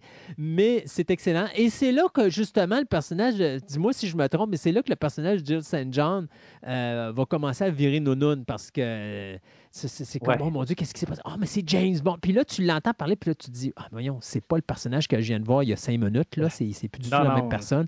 Mais le combat des, scènes filmées par la suite. C'est comme si on a dit, bon, ben, le film est trop sérieux. Là, on va essayer de replacer de la comédie, puis on a Là, je sais pas, ça ne fit pas avec tout ce qu'on a vu justement. exactement, exactement. Mais le combat, pour moi, c'est la séquence du film. Là. Euh, j'adore cette séquence-là. Puis, euh, moi, j'aime pareil que tu viens de tuer la, grande vedette internationale James Bond. C'est comme ça que ça sonne. Comme, tout le monde connaît James Bond. C'est un agent secret à bout de ligne. Mais il n'est pas secret, ben, ben. Non, c'est ça. Fait que on va choisir de. Ben, je, pense que c'est ça. En, bout de ligne, les diamants qu'elle elle a là, c'est les vrais diamants qu'elle a. Puis dans le fond, ce qui va se passer à partir de là, c'est qu'on va faire à croire que les diamants, ils vont rester avec le, cadavre de Peter Franks. Mais lui, James Bond va les envoyer ailleurs, puis ça va être Q qui va revenir avec un peu plus tard dans le film. Puis je pense, je pense que c'est, euh, voyons, c'est Félix qui les interchange, les diamants en question. Parce qu'à un moment donné, il demande ah, à James Bond dans le cercueil, ils sont où les diamants? Puis James Bond, il dit, ben, où tu penses où? Puis là, tu vois qu'il va vérifier Puis c'est après ça que les diamants sont pas livrés. Ça fait que je sais pas si ça a été Ah. fait avant qu'on envoie Peter Franks ou c'est là que, justement, euh, Félix va échanger les diamants parce que il me semble que si je me trompe Ouais, pas, Ça a peut-être du sens. Ouais, ouais. Quand, quand James Bond euh, euh, envoie les diamants, normalement, le personnage de, de, de, Jill St. John's est supposé être là. Donc, tu sais, Tiffany est à côté de lui. Ça fait que c'est difficile pour lui d'interchanger les diamants, malgré que c'est James Bond. Il est capable de tout faire. là. Ouais, ouais. Mais je pense que c'est Félix qui va interchanger les diamants, ce qui fait que ça expliquerait pourquoi que quand justement euh, Bond va rencontrer M. Kidd et M. Wint et puis qu'il va se retrouver dans son fourneau, ben là, on va se rendre compte que c'est pas les vrais diamants. Et je- moi, je crois sincèrement que c'est là que ça a été échangé. Ça, ça a du sens. Ça m'a jamais vraiment tra- traversé l'esprit, mais ça aurait du sens parce que pourquoi est-ce qu'il chercherait le cadavre? Ben, pas pour euh, promener des. euh, justement pour. Pas se faire pogner euh, aux douanes. pour- pour- ouais, c'est ça. C'est, euh, mais en tout cas, mais ça aurait du sens en, en bout de ligne parce qu'il il les cherchait en bout de ligne. Fait que, puis pour qu'il réponde de toute façon. Fait que, euh, juste une petite affaire, je parlais de Q euh, rapidement. Euh, c'est Q qui dit à James Bond que euh, Peter Frank s'est évadé. Euh, en arrière-plan de ça, je ne sais pas si tu as remarqué, je pense que c'est la seule fois qu'on va avoir comme un genre de clin d'œil au service secret de Sa Majesté. On a la voiture, la, DB la DBS, je pense, la Aston Martin DBS, qui est utilisée au service secret de Sa Majesté, qui est en train de se faire euh, là, de genre de missile, quelque chose de même. Euh, j'ai- comme ça m'a frappé là, euh, que que je l'ai écouté là, euh, pour le podcast. Je me suis dit, Hey, on fait au moins juste comme un clin d'œil quelque chose de même pour dire que ça s'est produit. tu sais. Euh, mais par la suite, on n'aura aucune voiture, là, euh, à part la, la, la voiture. La euh, je Mustang. pense, la Mustang, euh, qui est à. C'est quoi, à Tiffany Case un peu plus tard? Ou euh, c'est c'est pas la voiture à bande, là, mais en tout cas. Mais c'est ça, je pense que c'est la voiture à, Ouais. Tiffany, puis que lui, il prend, c'est lui qui conduit, parce que Tiffany, dès que James Bond arrive, elle ne sait plus conduire. là. Ouais. Alors, euh, on a l'introduction des, euh, des trois gangsters qu'on va voir un peu plus tard. Ben, tout au, ben, pas tout au long du film, là, mais qui vont être euh, un peu éparpillés là, au travers là, de la première moitié du film. Euh, on a un qui revient plus tard dans L'homme au pistolet d'or. C'est-tu exactement le même personnage? Ben, je pense que oui, mais en tout cas, c'est pas important pour aujourd'hui. Euh, Puis on a Sid Haig là-dedans, euh, qui, je veux dire, qu'on avait Ben, ceux qui se rappellent de là, dans- Captain Spaulding dans justement euh, House of a Thousand Course, puis euh, The ça. Devil's Reject, c'est lui qui faisait le, le- le Captain Spaulding. C'est ça. Qui, qui est dans un rôle très jeune, Ouais. qui nous a quittés il y a peut-être deux, trois ans de dessus. Ouais, si vous savez qui qu'on parle.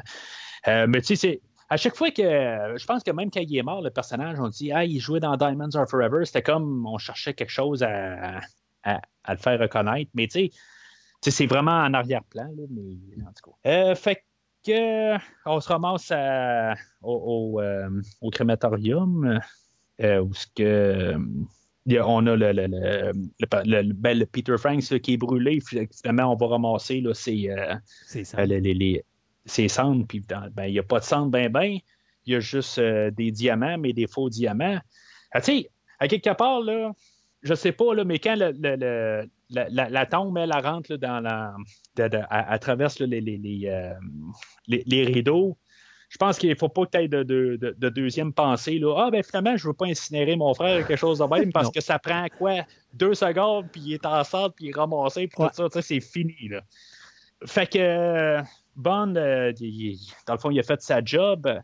Euh, mais tu sais, tout le monde se parle, mais ils savent en bout de ligne. C'est comme une transaction qu'ils font, puis euh, c'est juste pour la faire, pour qu'il y ait une transaction officielle, si on veut, mais ben, ils, font avec des apparences, mais en bout de ligne, ils savent qu'est-ce qui se passe dans le fond. Là. Je sais pas, c'est pas s'il y a une police qui arrive ou quelque chose de même. Je pense ils, ils savent un peu de ça là, dans le livre. Euh, c'est, comme des, des- des événements qu'ils font pour dire qu'ils ont gagné quelque chose ou que c'est, c'est produit quelque chose pour pouvoir avoir une couverture. Euh, parce que tout le monde sait que dans le fond, les diamants sont dans le corps de, de, de Peter Franks. Mais puisque Peter Franks a touché les diamants, ben, on doit l'éliminer. C'est là où que, euh, nos amis euh, Wint et Kid, que euh, je ne suis pas sûr de l'avoir dit, on en a parlé un peu vite tantôt. je pense qu'à chaque fois qu'ils sont là, c'est, je, veux dire, je suis quand même content de les voir. Je trouve que c'est, les, les, henchmen, je trouve qu'ils sont le fun dans, c'est un des, points positifs du film. Ben, en plus, ce qui est drôle, c'est que c'est probablement, euh, je te dirais, c'est drôle de dire ça, mais c'est euh, les moments loufoques du film partent là. Euh, c'est, ce que j'appelle, moi, le, le, piton, on, on, vide la soupape, puis au lieu, on, sort de cette espèce d'ambiance très espionnage, très sombre, puis on fait un petit peu de léger. Euh, avec les deux personnages. Parce que, tu sais, euh, quand M. Witt pique ses petites crises de jalousie, c'est drôle à regarder ça, puis tout ça, surtout quand tu vois que M. Kidd semble s'intéresser aussi aux, femmes, puis tout ça. Euh, tu sais, c'est drôle. Fait que, oui, effectivement, c'est toujours plaisant de les voir arriver. Puis, tu sais, des fois, quand ils font un, petit crime, puis qu'ils sont tous contents, qu'ils se prennent main dans la main, puis qu'ils se mettent à, sauter dans le désert. Et tout. Fait que oui, c'est des personnages qu'on apprécie beaucoup. Puis c'est bien parce que c'est des points positifs dans dans, Diamonds Are Forever, puis ça en prend là, quelque part. Oh oui, ça, ça en prend. Puis c'est étrange parce que justement, il y, a, comme peut-être trop de légèreté, mais c'est quelque chose qui est.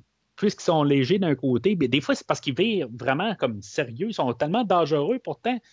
Mais c'est comme on dirait le ballon est très bien fait avec euh, ces personnages-là. Euh, pour, rajouter au film, mais c'est ça. On peut juste voir ça comme un côté positif pour le film. Euh, fait qu'on se ramasse à la, scène qu'on a, a parlé euh, quelques fois, mais finalement, on arrive à en parler. Euh, Bond, qui est dans une tombe, puis il ne peut pas sortir.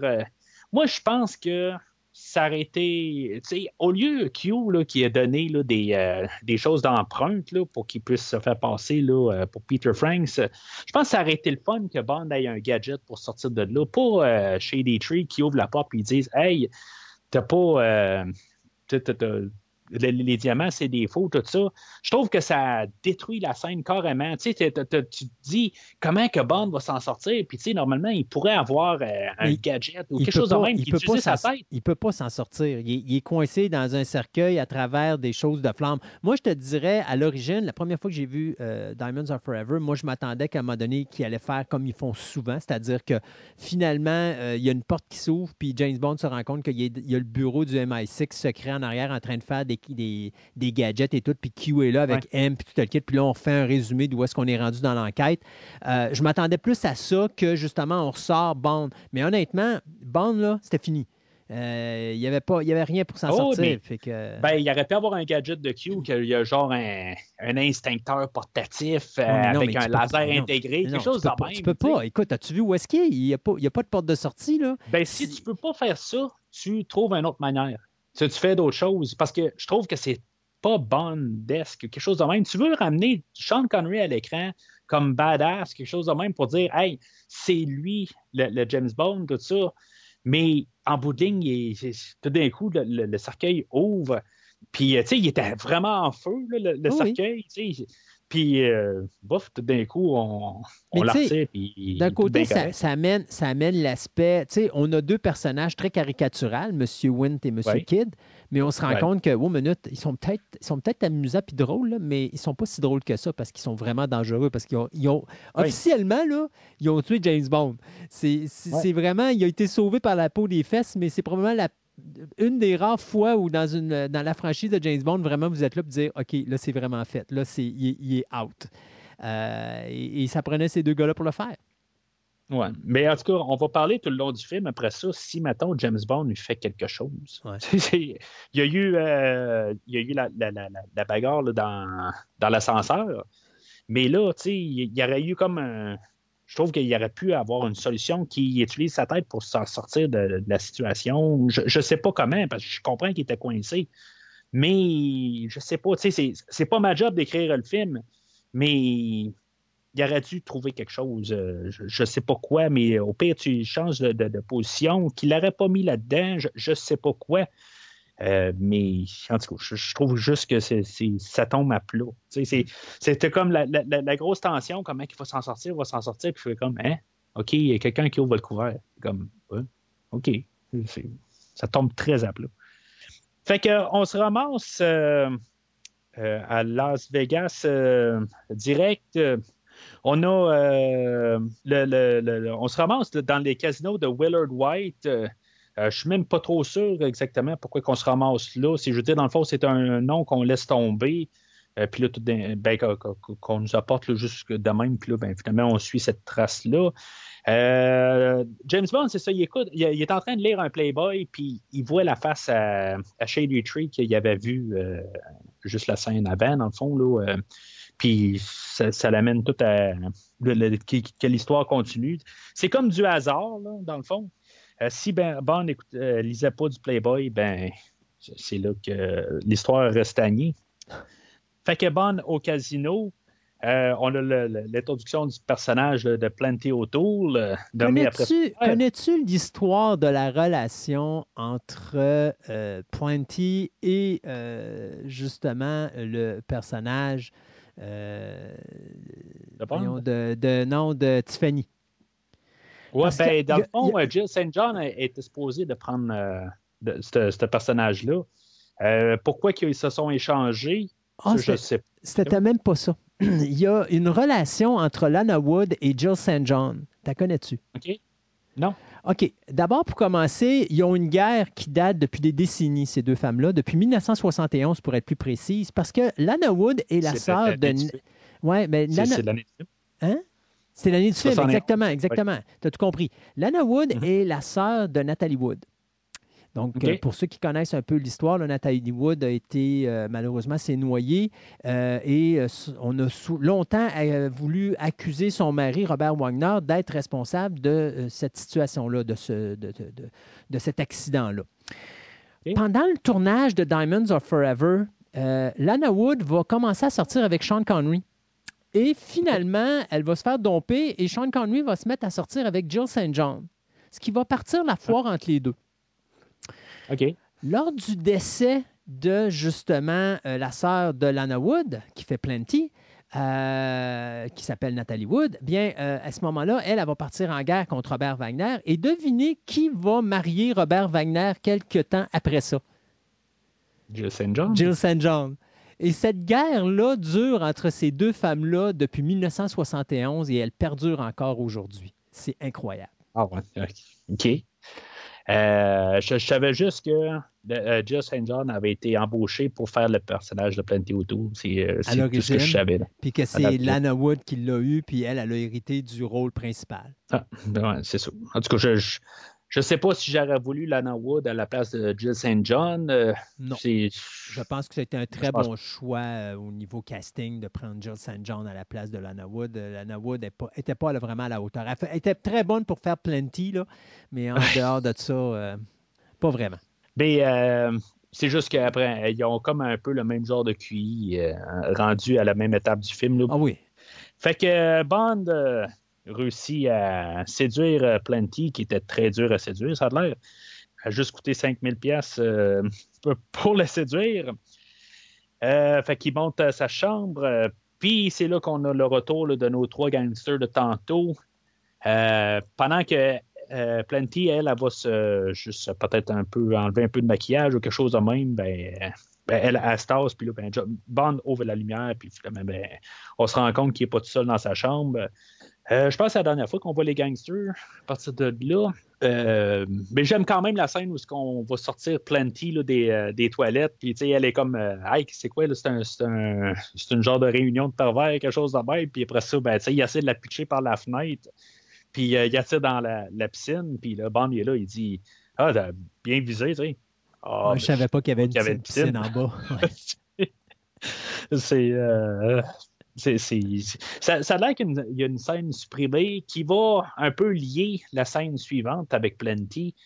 Euh, ben, pas la, scène directement après, mais la, suite du personnage. Que après ça, Bond va aller euh, rejoindre euh, Tiffany Case dans son lit. puis moi, j'aime que Bond, tu sais, elle, elle atteint une réponse. Elle dit, bah, avant de faire n'importe quoi, ben, j'aimerais savoir des réponses. Puis, Bond, il est tout en train de se déshabiller, tout ça. Puis, sais, c'est que dans le fond, on va s'amuser avant, puis après ça, on va parler. Puis finalement, ben, il dit pas grand-chose en bout de ligne. Là. il y a eu à sa manière. Mais il y, a, une scène supprimée que Plenty, elle remontait dans la, chambre. Pour chercher son linge. Pour euh, probablement chercher son linge, j'imagine, à moins qu'elle continue à se promener de même, au, grand euh, plaisir du monde alentour. Mais euh, qu'elle trouve genre le portefeuille de Tiffany Case pour savoir où est-ce qu'elle habite. C'est pour ça que dans le fond, plus tard, elle essaye d'aller chercher, ben, d'aller retrouver Tiffany Case ou Jill St. John, si tu préfères dans la vraie vie. Puis que finalement, ben, elle, elle, se fait euh, confondre avec Tiffany Case, puis c'est pour ça qu'elle se fait envoyer dans la piscine. Euh, mais ça, ça a tout été coupé au montage. Puis que dans le fond, ça aurait dû quasiment rester parce que pourquoi est-ce que ben, autour, se fait. Oui, puis c'est hyper compliqué parce que ça a pris du temps avant que je catch que c'était justement Plenty qui était dans la piscine. Parce que c'est pas évident, là, tu ne vois pas le visage véritablement. Euh... T'as pas vu le flotteur? Hein? T'as pas vu le flotteur? ben, tu comprends, tu comprends que ça répète n'importe qui.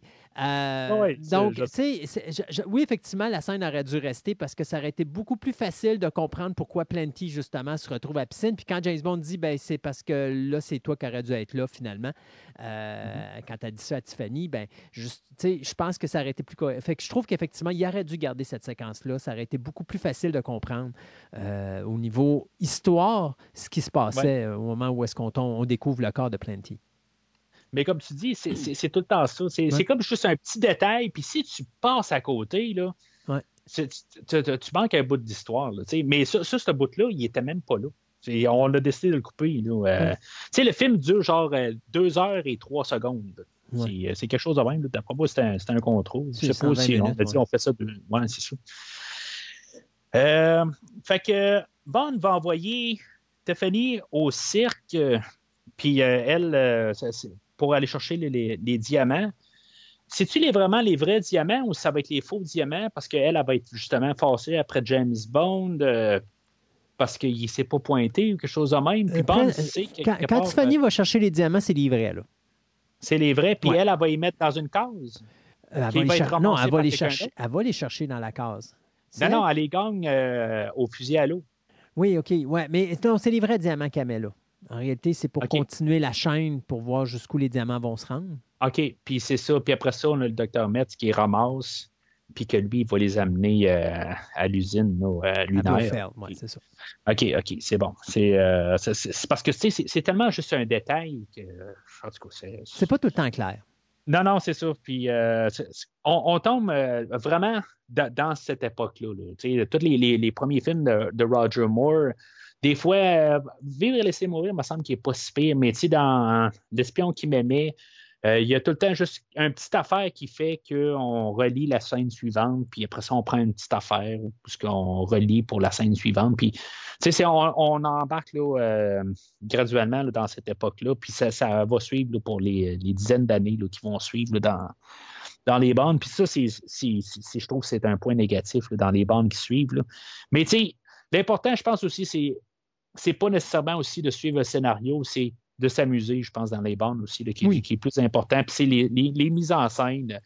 Mais tu sais, je, trouve qu'à date, il y a beaucoup de. Il y a eu quelques scènes qui, qui, euh, qui, étaient le fun, mais il y a des scènes aussi là, que tu sais, c'est comme il n'y a rien. Là. Puis pour l'instant, tout ce que je trouve plate, c'est. Il, faut que Sean Connery soit là, puis là, on est à mi-chemin du film, puis il n'est pas là, il est, sur le radar encore. C'est ça qui fait que le film drague, puis en plus de draguer, ben, en fait l'histoire, ben, euh, le, euh, James Bond n'est pas dedans, puis ça fait dur à voir suivre le film parce qu'il n'est pas dedans. C'est notre personnage qu'on suit tout le long. Mm. Fait, que Bond va, euh, va suivre où ce que les diamants s'en vont, puis là, on va avoir le, le, docteur euh, Metz, je pense qu'il s'appelle, ou Metz, ou je ne sais pas trop quoi, quelque chose de similaire à ça, que, tu sais, Tiffany va essayer de l'arrêter dans une station-service pendant que Bond va embarquer dans, sa minivan. Mais tu sais, il y a un char qui est à l'arrière de la minivan, mais Bond embarque dans le char pendant qu'il est. Tu sais, un char en arrière, surtout qu'il a la tête sortie en train de gueuler après Tiffany, tu sais il est pas là en train. Sais, ça serait quoi de dire, hey, il y a quelqu'un qui est en train de rentrer à l'arrière de ton truck, c'est-tu normal, tu sais? Mais c'est une chance que, que, le gars en arrière, il était juste bien fâché qu'il pouvait pas. Euh, il pouvait pas tanker, là. Euh, dans le fond, c'est juste un, heureux hasard. Euh, fait qu'on se ramasse à où ce que les diamants sont rendus. Où ce qu'il doit aller, là, dans le fond? Euh, Bond s'est fait passer là, pour euh, Klaus euh, Ergersheimer. Euh, ça, dans le fond, là, le Ergersheimer, là, c'est, euh, c'est juste un, un, clin d'œil. Je pense que c'est Guy Hamilton, que quand il ne savait pas quoi, à place d'appeler ça un bidule, il appelait ça un Ergersheimer. Fait que ils ont appelé le, le, scientifique Ergersheimer. C'était juste comme un, clin d'œil pour rire un peu. Fait que là, qu'est-ce qu'on apprend? On n'apprend pas grand-chose. Dans le fond, on sait que les diamants s'en vont peut-être dans quelque chose de lunaire. Puis là, c'est là que je me dis, dans, quelques années après ce film-là, euh, huit ans pour être assez spécifique, on va dire, hey, James Bond sur la Lune, ça n'a pas de maudit bon sens. Mais on a la Lune sur Terre, puis je pense que c'est là où ce que je veux dire, c'est du n'importe quoi à partir de ce moment-là. Euh, on a des astronautes qui ne sont pas sur la Lune, mais qui sont en genre de. OK, ça, euh, rappelle-toi, rappelle-toi donné, tantôt, quand on parlait justement euh, du mouvement gay, puis qu'on amenait ça dans James Bond, que James Bond s'adapte avec les générations. Là, tu commences à être dans cette génération-là où on parle conspiration, que les gens ne sont jamais allés sur la Lune et que tout a été fait en studio. Et ça, c'est un clin d'œil directement à ça. C'est juste dire, euh, regardez, on pense va. Que oui. Oh non, c'est carrément ça. Ça a carrément été fait dans cette optique-là de dire c'est un clin d'œil au fait qu'il y a des gens qui pensent qu'il euh, n'y a aucun astronaute qui a été sur la Lune, euh, puis que ça a été fait en studio, puis c'est ce que tu vois. C'est carrément ça. Parce que en dehors de ça, cette séquence-là, elle a zéro, pour, elle a zéro raison d'être c'est une conspiration de spectre, dans le C'est ça. En réalité, ben, pas de spectre, mais c'est juste de dire que euh, on faisait un clin d'œil, un peu comme James Bond fait souvent dans une scène où ça n'a pas de bon rapport, mais que là, finalement, les gens sont jamais allés sur la Lune, puis que ça a tout été fait en studio, puis voilà, là, on est en train de filmer euh, justement une, mission lunaire, puis James Bond arrive à travers, puis il ship un des, un des véhicules lunaires qui, normalement, n'aurait pas dû rouler aussi vite qu'il roulait là. D'ailleurs, j'ai tellement trouvé la séquence de poursuite qui suit après tellement mal tu veux dire euh, la, séquence lunaire? Oui, non, ben, quand tu sors avec le, module lunaire puis qui se promène dans le désert poursuivi par les dumb buggy, là, euh, tu as, une séquence, à un moment donné, je sais pas si tu la remarques, là, mais il descend avec une côte avec le module lunaire. Puis à un moment donné, tu vois des pneus du module lunaire qui rebondit partout parce que là, tu sais qu'il y a un pneu qui a lâché sur le module lunaire. Séquence que tu vas voir un petit peu plus tard, que justement, le module lunaire, il manque un pneu dessus, mais la séquence d'après, il roule pareil. Fait que, le montage là-dedans, tellement mal fait. Là. Euh, je sais pas où est-ce que le gars du montage était, je pense qu'il a dormi sa Switch. Ah, ou encore, ils ont manqué toutes les séquences, mais toute cette... mais ça n'est loufoque de voir cette séquence-là. Puis, euh, à un moment donné, c'est vraiment ça. tu vois le, truck qui passe, puis là, tu vois les dumb buggy sont en l'air, puis tu vois le pneu du, du véhicule lunaire qui saute. c'est vraiment amusant. Ben, moi, honnêtement, je, la trouve euh, rigolo, un peu comme, euh, comme side. Puis, je, je, la trouve euh, bon, le fun à un certain degré. C'est toute cette séquence-là parce qu'elle est juste comme tellement ridicule. mais tu sais, je faisais juste apporter le point, là, puisque les gens arrivent, puis James Bond dans l'espace, puis qui, qui, qui trouvent ça ridicule, ben on a, on a l'espace sur Terre, puis c'est complètement ridicule. Mais tu sais, puis t'as comme le, le, le bout tout ce que où ce que Bond est caché en arrière de une butte, puis euh, il y en a un là, qui, est tombé de son, son trois roues, puis tu sais, il repart son, il craint son trois roues, puis il fait juste comme attendre. tu vois, il est comme là deux, trois secondes, puis il attend. il attend que, que, Bond arrive. Euh, c'est juste pour rajouter pareil, là, le, monteur, là, il, a passé à côté. Là, euh, c'est, un gros problème du film. C'est, tout le montage. Là. Puis le plus gros problème, ben, je pense qu'il vient dans la séquence tout de suite après, où ce que on a une poursuite automobile que tu as parlé tantôt. Euh, deux poursuites, une à la suite de l'autre. Là, on a une poursuite dans un stationnement. Euh, euh, où ce qu'on le voit, euh, puis on, c'est beau, c'est quelque chose de grandiose. On a Las Vegas, on, on, on réussit à filmer là. Mais on voit tout le monde qui est, qui est comme en train de regarder le spectacle. Il n'y a personne dans la rue, tout le monde est sur les trottoirs. C'est clair que on a payé des. Pour, ils ont acheté du temps pour être là. C'est comme ça paraît. Euh, je sais pas, ça enlève l'effet film. Là, tu vois quasiment qu'il y a des barrières pour empêcher le monde de, de, de, passer. Puis euh, la paix dans tout ça, ben, c'est quand la, voiture a vire sur le côté, puis que. Bord à la barre de avait filmé. Ben, on avait filmé la sortie correctement, mais on voyait que le monde attendait la voiture de sortir. Puis là, on, s'est dit, on va la refilmer, mais finalement, on l'a refilmé du, du, mauvais bord. Tu sais, moi, j'aurais comme coupé au pire la sortie ça, c'est sans dire que j'aurais coupé toute la séquence au complet. on a comme l'impression que c'est un TV movie. Je ne sais pas si tu es d'accord avec moi. J'ai l'impression que toute la, grandiosité qu'on avait dans les derniers films de James Bond, puis là, ben, on, on se ramasse dans un stationnement. De, je, ne sais pas. Je, trouve que ça, ça, finit. Il n'y a pas de il manque de punch à quelque part. Je comprends que la voiture qui vire sur le côté, ça va, mais là, c'est suivi de Bond et Tiffany dans l'auto, puis que la, la, voiture à l'arrière de l'autre bord. Euh, je sais pas, je trouve ça. Euh, toute cette séquence-là. Puis en plus, tu as, vu comment ils ont fait hein, pour que les gens ne se posent pas de questions.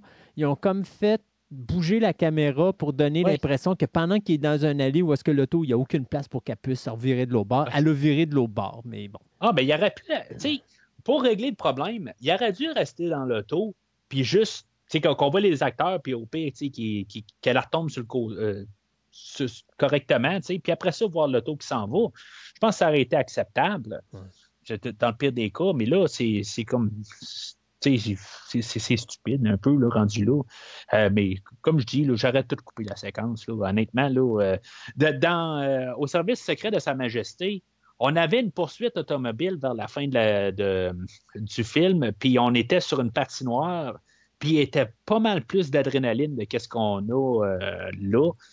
c'était même pas Bond qui conduisait, je pense que c'était Tracy qui conduisait la, voiture, mais il y avait quelque chose à montrer. C'était pas mal c'était beaucoup mieux que ce qu'on a là.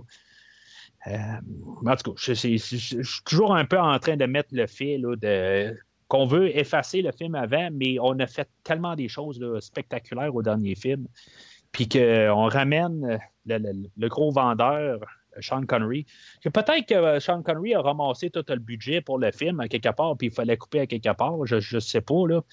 Euh, mais je, je, ne sais pas. tout ça, cette séquence-là, elle me laisse sur ma faim. Peut-être que si elle ne serait pas arrivée directement après la, poursuite lunaire, tu sais, qu'on aurait eu un, bloc au travers, euh, peut-être que ça aurait mieux passé, mais je sais pas. Euh, fait que Bond et Tiffany se ramassent dans la suite des mariés euh, dans l'hôtel White. puis il y a euh, Félix qui est là sur place. On a parlé grosso modo de Félix tantôt, mais euh, qu'est-ce que tu penses de, de notre Félix d'aujourd'hui? Euh? Écoute, moi, Félix, Félix Leiter, c'est un personnage que je suis bien de la misère parce que j'ai jamais. Ça a pris bien des années avant que j'associe que c'était toujours le même personnage parce que c'est jamais le même maudit acteur qui le fait. Et je te dirais que là où j'ai vraiment replacé le personnage, c'est dans License to Kill. Oui, parce que c'est la deuxième fois qu'un acteur revient. Euh, c'est la première fois. Je c'est la première fois. C'est la première fois, puis il n'y a pas juste ça. C'est aussi parce que là, j'ai vraiment accroché sur son nom parce que là, il devenait la raison de la vengeance de James Bond. C'était juste, pas un personnage secondaire qui est là juste pour euh, aider James Bond à remplir ses missions. Euh, et puis, à un moment donné, je me suis commencé à m'intéresser pour me rendre compte que, il est quasiment tout le temps là, mais c'est un personnage que j'ai pour, pour lequel j'ai aucun intérêt parce que c'est jamais le même acteur qui l'interprète. Et ça aurait été tellement plus intéressant. Je pense que même euh, License to Kill, qui est un de mes films favoris dans James Bond, aurait encore beaucoup, eu, beaucoup plus d'impact si ça aurait été le même acteur qui aurait joué le personnage de Félix depuis le début, puis que là, il arrive ce ah qui arrive. Alors. Ben, c'est probablement un des cas qu'on est allé rechercher le, David Edison euh, qui, qui, qui, va jouer dans le prochain film, dans Vivre et laisser mourir. Mais oui, je te laisse continuer. Mais, mais c'est ça. Alors, moi, Félix, tu me dis, hey, lequel, c'était lequel le meilleur Félix? Pour moi, ils sont tous pareils. Ils sont, ils sont, oh, ben. sont oubliables. Euh, Oh. a- je, je- je pense que, euh, à part l'acteur qui l'interprétait, euh, mon Dieu, euh, c'était dans. Never Say Never Again où il était afro-américain. Là. Euh, en dehors de tout ça, le Félix, puis je pense que c'est lui qui a eu le plus de fun avec le personnage, parce que tous les autres, là, on dirait qu'ils sont pitchés là, puis ils font le gars de la, C- de la, de la CIA, mais euh, il n'y a, pas- y a pas de vie dans le personnage de Félix. Puis il y a vraiment, justement, David Edison, justement, qui, lui, avec euh, License to Kill, a réussi à lui donner une identité où est-ce que là, tu t'attaches au personnage. Et ça, c'est un des rares acteurs, tant qu'à moi, dans toute la franchise, qui a réussi à faire ça avec ce personnage-là de Félix Leiter. Il l'a rendu non seulement humain, mais il l'a rendu intéressant à un point tel que tu t'intéresses au personnage. Les autres, ben Félix est là, mais tu ne vas jamais associer un Félix avec un autre. En tout cas, pour moi, là, ça a pris du temps avant que je le fasse. Alors, j'ai pas vraiment un Félix favori, euh, à part justement euh, David Addison, parce que c'est lui qui m'a fait comprendre que ce personnage-là est un personnage récurrent. Mais en dehors de ça, là, non, j'ai pas, euh, j'ai pas d'intérêt. J'ai pas un que j'ai plus- aimé plus que l'autre. Surtout pas dans la catégorie, euh, dans, l'ère Connery, là. Vraiment zéro Non, point de Mais euh, le, le plus drôle là-dedans, c'est que souvent, on a un équivalent de Félix Leiter. On a Karim Bey dans Bon baiser de Russie, qu'il est beaucoup plus intéressant. On a Tiger Tanaka dans You, You Only Live Twice, qui est beaucoup plus intéressant. Puis, tu sais, quand on arrive, le, le- le personnage récurrent, ben, il n'est pas intéressant. Ouais. Je trouve juste ça drôle. Fait que Bond, il va monter dans l'hôtel pour. euh, c'est ça. euh, L'idée, elle vient de Howard Hughes, que lui, c'est lui qui, qui euh, contrôle Las Vegas, si je peux comprendre. ou à cette époque-là, c'est. puis que dans le fond, que lui, il était juste dans, dans, dans sa chambre en haut, puis qu'il euh, il regardait juste l'argent rentrer quasiment. Euh, puis là, euh, ben, c'est- un peu l'idée de base, euh, mais sauf que lui, il était, il était ami avec les brocolis, fait que c'est pas lui qu'on allait mettre comme méchant. Bond, moi j'adore cette séquence-là. hein. À quelque part, où que Bond il va passer par la fenêtre, puis il va juste marcher nonchalamment sur, sur le bord de la bâtisse, puis d'un coup, tu te rends compte qu'il est sur l'ascenseur, puis tu sais, il n'y a pas de problème, tu sais, il, il est Non, puis tu te dis, qu'est-ce qu'il fait là? Pourquoi qu'il s'en Ouais. va là? C'est quoi le rapport? Qu'est-ce qui l'amène là? Encore une fois, Ouais. gros trou béant dans le scénario. C'est juste, il a décidé d'aller prendre une marche dehors, puis d'aller prendre l'air, puis de s'en aller là, puis... Ont- Ah, mais j'adore pareil le visuel. Tu sais, juste le visuel, tu, Ah oui. tu sais, c'est juste le côté nonchalant de, de Bond. Tu sais, c'est- du pur Bond. Ça, c'est sûr. dire. Mais euh, je, je comprends ce que tu veux dire. Pourquoi que, tout d'un coup, il sait ça, là, comment monter, mais Pourquoi qu'il va... Tu sais, pourquoi... Qu'est-ce qui l'amène là? Qu'est-ce qui va Ouais. l'amener à prendre ces risques-là pour se rendre... Écoute, là, il, fait, il fait quand même plein d'affaires. là. Il fait même... de- tu sais, il va même euh, faire de la- de la- de l'escalade de montagne, entre guillemets, sur le building. Là. Puis là, tu te Ouais. dis, mais il s'en va où comme ça? Pourquoi il fait ça? C'est quoi, c'est quoi que j'ai manqué? Tu as le goût juste de revenir en arrière pour dire, y a-tu quelque chose que j'ai manqué dans le scénario? Là? Y a-tu quelque chose que j'ai oublié dans l'histoire? Je comprends pas pourquoi il fait tout ça. Pour finalement tomber dans une pièce où il va s'asseoir, puis là, il y a un écran qui s'allume, puis là, ben, euh, on dit bonjour, Monsieur Bond, puis c'est comme, OK, puis là, je comprends vraiment pas ce qui se passe. Puis là, ben, après ça, ben, ça va nous mettre à la confrontation où là, ben, Bond va se rendre compte que depuis le début, ben, c'est son vieux La petit copain qui est derrière tout ça. C'est ça. Qu'est-ce que tu penses de Charles Gray en Bluffeld? Que lui, il avait déjà fait un personnage dans You Only Live Twice. Ouais. Euh, écoute, Blue, les James Bond dans cette période-là, là, je te dirais, même Goldfinger, c'est pas Goldfinger que je trouvais être le big bad, le big bad dans ce film-là. Euh, parce que comme tel, oui, OK, il y a le plan de la conquête, puis tout, puis tout ça, mais je le trouvais pas dangereux. C'était Hot Job qui était pour moi le vrai vilain de Goldfinger. Comme aujourd'hui, c'est Kid. Oui, exactement. Euh, tu sais, on a parlé, toi puis moi, pour euh, Thunderball, qu'on disait que le gars qui faisait le personnage du vilain, c'était pas vraiment une menace pour James Bond. Euh, Mhm. You Only Live Twice, y avait-tu vraiment une menace dedans? Euh, tu sais, je trouve pas qu'il y avait vraiment une- quelque chose pour dire que James Bond avait une menace pour dire que c'était dangereux. Tu sais, je te dirais, il y aurait Dr. No, il y aurait, il y aurait Hot Jobs, puis il y aurait euh, Wint et Kid, Puis en dehors de ça, l'acteur qui fait... Euh, Donald Grant dans... Euh, Red Grant dans, dans Bon baiser de Russie. Oui, mais je ne le trouve pas impressionnant. Euh, ah, mais le personnage de Donald Pleasance, quand il va faire Blofeld la mhm. première fois, je le trouvais intéressant. ça, c'était justement dans You Only Live Twice que justement, je le trouvais intéressant. le fait qu'il soit maquillé, tout, ça lui donnait un aspect vilain mais il n'était pas mm-hmm. dangereux. Dans On Her Majesty's Secret Service, là, Tali Savalas a rendu le personnage de Blofeld beaucoup plus euh, actif et beaucoup plus sérieux pour Bond que ce qu'on voit dans mm-hmm. Diamond or Forever, où là, c'est quasiment un gars un poussé de bouton, tout simplement. Puis euh, euh, au, niveau, au niveau actif, il n'est pas très impliqué, contrairement à justement Telly Savalas, que lui, il en a mis plus que ce que le client demandait.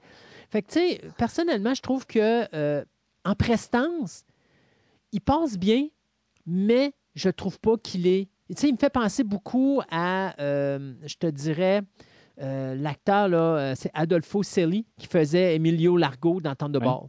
C'est-à-dire, il a l'air d'un gars qui a un petit peu dans bon point, qui est bon pour puyer ses pitons, mais c'est pas une menace plus que ça crédible ah, pour le personnage de J'aime mieux Largo dans Thunderball que, ce qu'on a aujourd'hui. Honnêtement, je, avec l'argot, je sentais quand même une menace, il y avait quelque chose. Euh, lui, euh, je, ne sais pas. Je, sais pas pourquoi qu'on a repris un, acteur qui était. Qui, ben, c'est pas un gros rôle qu'il avait là, dans, dans You Only Live Twice, mais je, je sais pas. Je, je peux pas croire qu'il n'y avait pas un autre acteur qui, était capable C'est important, c'est quand même le seul acteur qui a trouvé le moyen de se faire tuer trois fois dans le même film. Enfin, disons deux fois et demi. Ouais. Puis ça, ben, sans compter l'autre Bond qui a joué dedans, qui s'est fait tuer aussi, là, mm fait que, tant, tant, tant, Bond est, euh, Bluffeld est encore vivant. Ce que je trouve intéressant par, euh, euh, Bond, il va, il va se faire montrer là, le, moyen de la sortie, c'est l'ascenseur. L'ascenseur qu'il aurait peut-être pu prendre pour monter. En embarquant dans l'ascenseur, il va regarder le sol, des fois en pensant qu'il y a une trappe qui va s'ouvrir sous ses pieds. Puis c'est quelque chose qui va revenir dans le fond dans euh, l'espion qui m'aimait. Je ne sais pas si euh, tu comprends ce que je veux dire. c'est comme le, réflexe à bande, c'est de regarder s'il n'y a pas une trappe sur les pieds, qui va peut-être expliquer pourquoi que dans l'espion qui m'aimait, pourquoi qu'il pense euh, à surveiller ce, qu'il y a sous les pieds. mais en tout cas, il faut, juste le, remarquer. Fait que Bond va être ramassé par Winty Kid parce a finalement, ben, c'était pas au sol qu'il fallait qu'elle garde, c'était au plafond, même ça n'a rien changé parce qu'il y a des gaz pour, euh, pour l'endormir. Puis euh, Wint et Kid vont euh, faire la tentative numéro 2 de tuer Bond. Puis ils vont le mettre dans, ils vont aller le mettre sur un chantier de construction de. Ils vont, mettre dans, ils vont l'installer dans un pipeline en plein milieu d'un désert. Puis ça, c'est une chance qu'il ne se réveille pas euh, avant que les gars commencent à travailler. Fait que euh, il réussit à se, ramasser dans le sol. Puis euh, je sais pas c'est quoi qui se promène là, dans le fond. C'est une genre de sonde, mais avec un fil électrique qui, se promène. j'ai aucune idée c'est quoi ça. Ben, c'est pour, c'est pour sceller les. c'est comme il va, il va comme sceller les tuyaux, mais en dessous de la terre. Donc, c'est pour ça que ce qu'il fait, lui, c'est qu'il reconnecte tout ça. Parce que là, on met les tuyaux, mais on ne les scelle pas. Puis là, il y a une machine qui est celle de l'intérieur. Mais c'est-tu une manière banale d'essayer de tuer James Bond? Oh non, tu laisses euh, Oui. Je pense que dans toute la franchise, il n'y aura pas une manière plus banale d'essayer de tuer James Bond. On va espérer qu'il ne se réveille pas avant que la, gang de construction arrive, puis qu'il n'y aura personne qui va le voir par hasard en passant à côté du, du, euh, tuyau, puis vont dire Hey, il y a quelqu'un qui, euh, qui, qui s'est couché, euh, couché là la, nuit dernière. Il y, a un ivrogne. Qui... C'est ça, il y, a, un ivrogne qui consomme son euh, martini shaken not stirred. Puis qui, sent l'eau de Cologne. Oui, c'est ça. Fait que, en tout cas, je, trouve juste comme. Sont où le, le Winton Kid du début du film? Ouais. C'est. Je sais pas. Fait que t'as pas eu en passant de, de, Tu t'es pas fâché après Bond quand Bond a comme donné euh, un coup de pied sur le chat, genre? un peu plus tôt là, pour. Ben non, euh, parce que c'était sa façon de savoir qui était, euh, entre guillemets, le soi-disant vrai Blofeld. OK. Mais c'est ça. Mais non, mais c'est parce que je sais que tu es amateur de chou, c'est pour ça. Fait que Mhm. t'aimes bien ton chou, fait que Oui. t'aurais peut-être dit, ah, ben maudit. Non. Fait que Bond, il va utiliser le même truc que Bo- euh, Blofeld fait avec euh, changer sa voix, puis il va appeler euh, euh, Blofeld, puis il va se faire passer pour le personnage là, de, de Bill Saxby. Tu sais, je, ce que je trouve assez drôle, là, Bert Saxby, excuse-moi, ce personnage-là, ou l'acteur, euh, qui est Bruce Cabot, euh, on n'a pas parlé, mais on a parlé de billets dans notre rétrospective qu'on a faite ensemble de King Kong versus Godzilla, que lui, il faisait le personnage de John Driscoll dans King Kong 1933. Je sais pas si tu avais remarqué l'acteur. Pas du tout. J'ai juste comme trouvé ça. euh, ben, on en a parlé. euh, de- je pense que je me rappelle pas. Il y en a un qu'on, je pense que ça devait être King Kong 2005 où ce qu'on qu'on faisait un peu de, de, de comparaison avec le film de 33, tout ça. Mais j'ai juste trouvé ça drôle que l'acteur principal de Kong 33, ben ça, ça nous ramenait à notre, euh, no- no- notre rétrospective qu'on a faite. Euh, fait que c'est ça. Bond, il s'est fait passer pour Saxby, puis euh, là-dedans, ben, il, il va savoir euh, où ce que euh, Willard White est gardé. Il va se ramasser sur une maison, sur une colline, puis là, ben, il va se ramasser contre Bambi et Thumper, puis on a parlé tantôt, dans le fond. c'est genre encore un combo que je trouve qui. Je, trouve que c'est. euh, bof, OK, on peut avancer? Je, je sais pas. Il n'y a, rien à. Savais-tu que la a- maison de- appartenait à Kirk Douglas? Non? Oui, c'était la maison de Kirk Douglas qui était un ami euh, de Brocoli et Sa- et Saltzman à ce moment-là. Et puis, euh, ils ont emprunté sa maison pour faire ça. Mais très belle maison en passant. hein. Moi, j'aimerais ça rester Mm. là. Oh oui, c'est c'est sûr qu'avec une piscine dans son salon, ça serait le fun. Euh, pouvoir noyer quelqu'un Exact. de temps en temps. Euh, Puis là, ben, il va trouver euh, Willard White. Euh, c'est quoi? C'est comme aussitôt qu'il ouvre la porte, c'est la, une porte, puis il était cryogénisé en arrière. C'est comme. Il, il s'est rien rendu compte de ce qui s'est passé. Lui, lui, ça fait quatre ans qu'il est là, genre, puis euh, il est tout bien content. Puis, hey, vous avez rencontré Bambi et Thumper en rentrant, tout ça. Puis, il n'y a pas de problème. C'est- comme, t'étais où, là, tu sais, je veux dire, tu t'as pas l'air de quelqu'un qui a été martyrisé pendant des années ou qui a été mis de côté. Je me demande qu'est-ce- pourquoi qu'on ne l'avait pas déjà tué, rendu là? C'est- c'est- ça pas, euh, il, il s'est rien rendu compte de rien, lui. Euh, après ça, il sort de là, puis là, il, il pose des questions à tout le monde. Il dit, là, qu'est-ce qui s'est passé pendant que j'étais pas là, tout ça?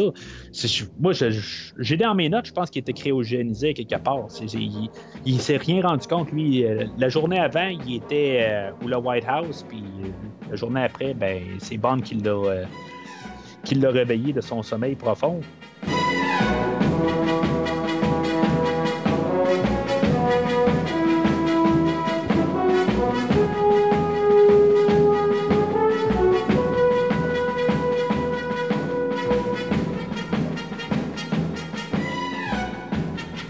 Que Willard euh, White, il va prendre un peu plus de, place dans l'histoire.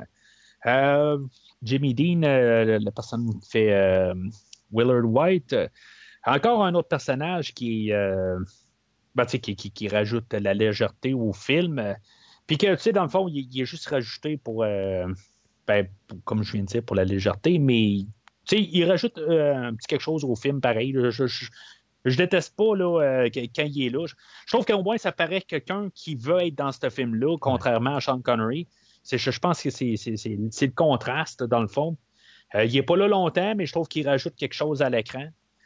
Puis là, ben Bond, euh, non, ben Blofeld, il met son plan d'exécution. Puis là, ben on voit sa, son, son petit montage là, de, de satellite là, qu'il a construit avec les diamants. Que euh, je sais pas, ça a coûté 5$ piastres faire cette, euh, cette- Oui, mais Blofeld est le numéro un de Spectre qui a énormément d'argent. Alors, c'est sûr et certain qu'il peut se permettre bien des choses. Ouais, mais c'était. le satellite, euh, il n'y a, pas de l'air, euh, je sais pas, il n'y a pas de l'air à, à valoir pas grand-chose. Il a de l'air d'être fait en papier mâché à peu près. Puis, euh, ça a l'air d'être du foil. Là, euh, je, je sais pas. je trouve que c'est. Il, il manque de, de- de production value. là, de, de- Euh, mais tu sais, là, il met son plan en exécution. C'est comme tout d'un coup, là, bang, on est dans un film de James Bond, là, tout d'un coup, on a la, la, menace contre les pays. Si, mettons, vous ne me donnez pas de l'argent, ben, je, je, vais faire sauter vos affaires, tout ça. Puis, tu sais, tout d'un coup, ça, ça, ça, change tout de proportion. Euh, c'est correct, c'est un film de James Bond, mais je trouve que ça vient un petit peu de nulle part. Mm-hmm. Tout est quand même low profile depuis le début du film. Tout d'un coup, boum, on est planétaire, puis là, on essaie de faire sauter des bombes un peu partout, des sous-marins, des affaires de même. Euh, les effets spéciaux, des explosions, on s'entend, ça ah. fait pitié. Ah, ça fait pitié, c'est l'enfer. Mm. C'est ça que je dis, à quelque part, toute cette scène-là, euh, ça, ça a comme broché au film. mais finalement, ben, la, manière qu'on va trouver euh, à Bond pour euh, qu'il puisse euh, retrouver la piste de Blofeld, c'est comme juste un hasard où ce que Bond va arriver puis va commencer à nommer des places, des usines que, que White est supposé de, d'être propriétaire de. D'être propriétaire. Puis là, tout d'un coup, il dit Ouais, ben, c'est, euh, il être là, de, de Las Vegas euh, à, à, Baja. Puis, hein, Baja, je sais pas, quelque chose à Baja. Puis là, ben, tout d'un coup, on se ramasse sur une plateforme que Blofeld a, a construite. Je sais pas si c'est une plateforme qu'on a construite pour, le set, pour, pour, le film. Ça se peut-tu? Parce qu'à quelque part, on va la voir se faire détruire, cette plateforme-là. Euh, pour, pour, la séquence finale, tout ça, mais je, je, je, je gardais, je me suis dit, c'est-tu une maquette, mais c'est pas une maquette, c'est clairement euh, l'endroit qu'il y a des explosions dessus. Ça peut être des explosions contrôlées là, aussi. C'est des explosions contrôlées, mais je pense qu'ils ont, euh, ils ont loué une véritable plateforme, mais qui était à l'abandon. Donc, euh, Ah, OK. C'est bien possible. C'est ça, j'ai pas lu là-dessus, mais je trouvais ça quand même euh, pour la, la, grandiosité de ce film-là, je trouvais que c'était quand même correct comme repère des méchants, mais ça n'a rien à voir avec euh, le Pit Gloria de, de, de, au service secret de Sa Majesté, qui était mm-hmm. un endroit assez hot. Puis même euh, le, dernier Connery, euh, You Only Live Twice, le, repère du volcan, tout ça, c'était grandiose, c'était vraiment c'était hot à voir. Là, on a une petite plateforme, puis on voit juste des locaux en dedans, puis c'est tout bien claustrophobe. Fait que, en tout cas, c'est ce que c'est, c'est correct pour la grandiosité du film, comme je dis, mais c'est très. Euh, c'est correct. Euh, fait que là, on va avoir une genre de poursuite de, de cassettes. On va changer des cassettes. C'est toute l'action que Bond peut faire dans ces scènes-là. On échange des cassettes, puis là, ben, euh, Tiffany Case qui a été euh, kidnappée un peu plus tôt dans le film, qui, qui, se ramasse sur la plateforme, puis que il n'y a pas de problème, il est en train de prendre du soleil, puis c'est ben, on l'avait vu dans le service secret de Sa Majesté que euh, Blofeld avait comme une attirance pour la Bond Girl du film aussi. Là, vers la fin du film, il a kidnappé euh, Tracy. Puis là, ben, il, a pris euh, la, Bond Girl du film. Il a pris Tiffany Case pour l'amener avec, avec lui. Mais elle, elle adhère carrément. Il n'y a pas de problème. J'aime quand même la, la, séquence où ce que Bond il va il va prendre la cassette, puis là, il ne sait pas quoi faire, puis finalement, il va la mettre dans le bikini à, à, à, Tiffany Case. Puis la face qu'elle va faire, comme tu sais, elle s'attend pas à ça. Fait que, en tout cas, je, trouvais ça bien drôle. Euh, mais après ça, ben, tu sais, elle arrive, puis euh, Bond se fait ramasser euh, parce qu'il essaie de, de, de, sauver quelque chose de même. Puis finalement, ben, elle arrive, elle dit hey, J'ai réussi à replacer la cassette, tout ça. Puis ben, finalement, ben, tout ça tombe à l'eau. Mais tu sais, tout dépend d'une cassette. Ouais. Fait que c'est, je sais pas. c'est beau, c'est beau la technologie quand même. Il faut y penser. Ah oui. Oui, peut-être. Ça, ça aurait pu être un 33 tours. On peut se dire ça. Ah oui. Une cassette 8 pistes? Une cassette 8 pistes. Peut-être que. En tout cas, je pense qu'on pourrait partir bien longtemps là-dessus. Fait que on a l'attaque de la CIA, tout ça, puis là, on, on, commence à attaquer la, plateforme. Puis Bond, ben, puisqu'il est bien en action dans ce film-là, il va aller s'asseoir dans euh, une grue, dans le fond, puis euh, qui va ramasser la grue qui, est en train d'empêcher de, Bluffel de, se sauver, dans le fond.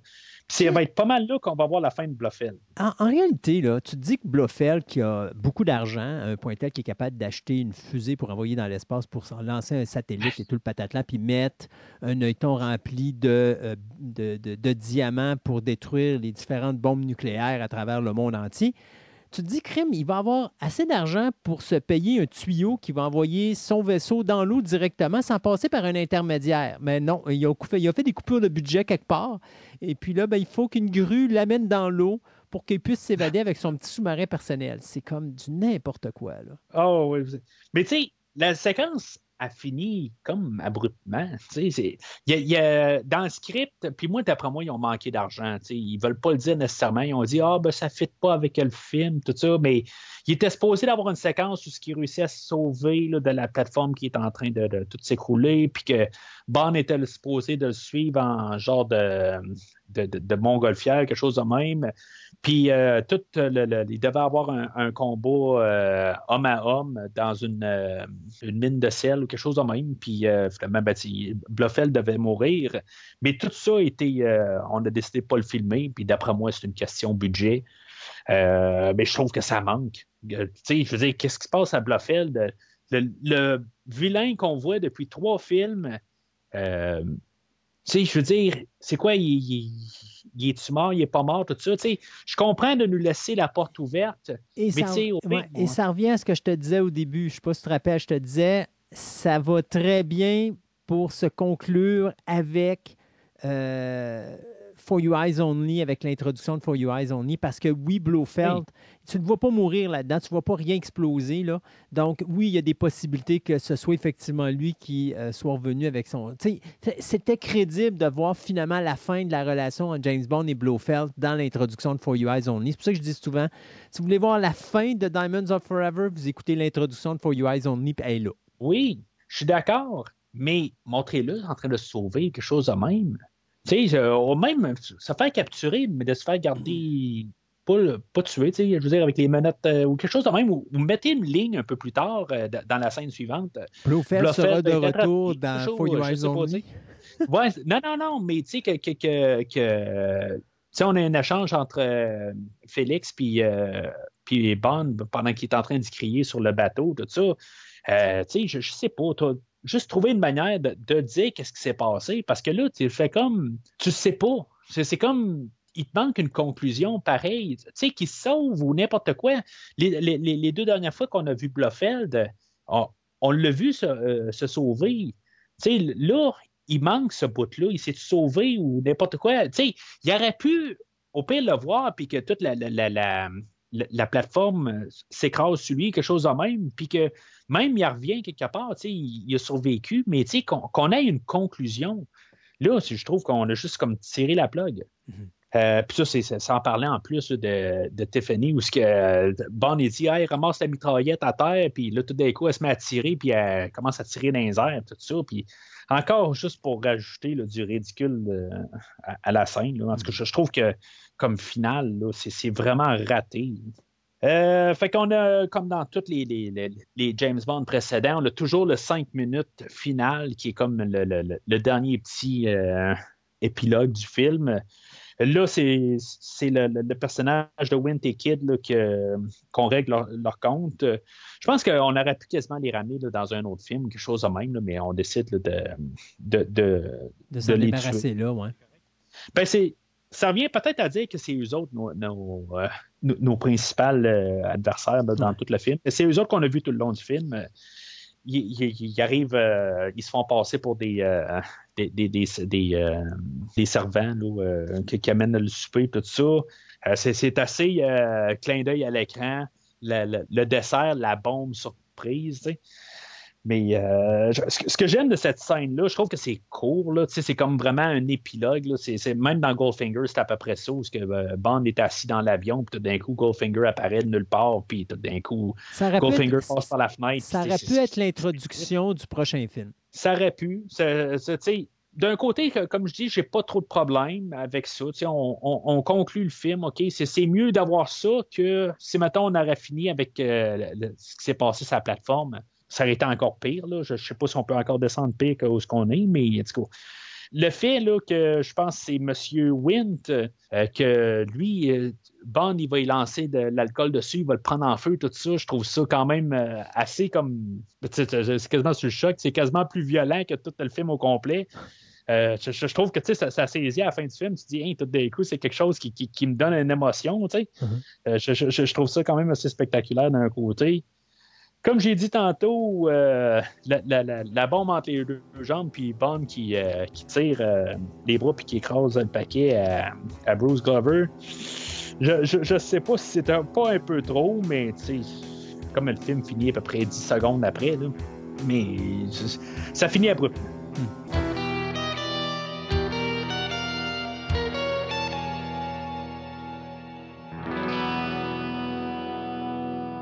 Fait que, Christophe, en conclusion, qu'est-ce que tu penses de Diamonds Are Forever? Tu l'endosses à quel degré? Je, suis certain que tu l'endosses. Ben, il faut que je l'endosse, hein, c'est ça le but du podcast. Ouais. Euh, mais, avec un, verre d'un certain degré. Moi, non, je vais y aller dans le, dans le, jaune, parce que comme on disait, il manque de vie un petit peu dans, dans Diamonds of Forever. C'est pas le meilleur James Bond non plus. Il y a beaucoup de trous dans les scénarios. Les personnages sont caricaturales, mais je dirais pas caricatural nécessairement dans la bonne direction. Je pense qu'on a manqué des belles opportunités. Euh, je pense que euh, l'équipe qui était là avec Goldfinger, qui nous ont donné, tant qu'à moi, probablement le chef-d'œuvre de la saga des, euh, James Bond. Ici, mhm. ben, ils sont allés dans l'autre direction, puis ils nous ont donné peut-être un des moins bons de la saga. Du moins jusqu'à date, euh, je, te, dirais, avec le début, là, euh, mhm. From Russia with Love et, Golf, et Diamonds Are Forever sont probablement dans les plus faibles de la franchise où est-ce qu'on est rendu là. Euh, donc, moi, j'irais avec un jaune à peu près là, pour ça, parce que je, pense qu'on aurait fait beaucoup mieux si on s'était. si on avait travaillé un petit peu plus, euh, je pense que la poursuite de voiture aurait pu être méchamment meilleure que ce qu'on a eu là. on a l'impression qu'ils ont mis une caméra là, puis on va être tourné en rond dans le parking, puis on va s'arranger pour faire des petits accrochages, puis ça finit là.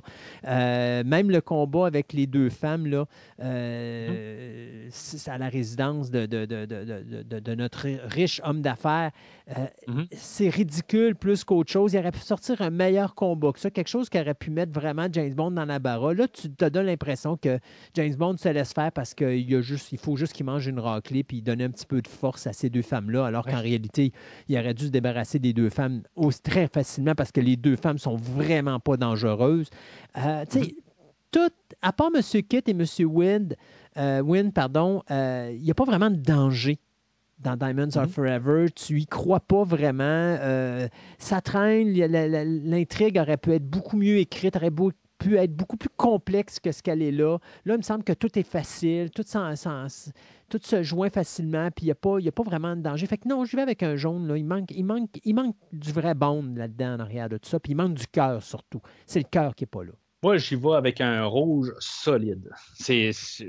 Ce film-là, tu sais, je, réécoute les James Bond, tu sais, j'écoute un James Bond à peu près quatre mois, à peu près, tu sais, juste je suis comme besoin de ça. Comme quelqu'un a besoin de sa cigarette ou n'importe quoi.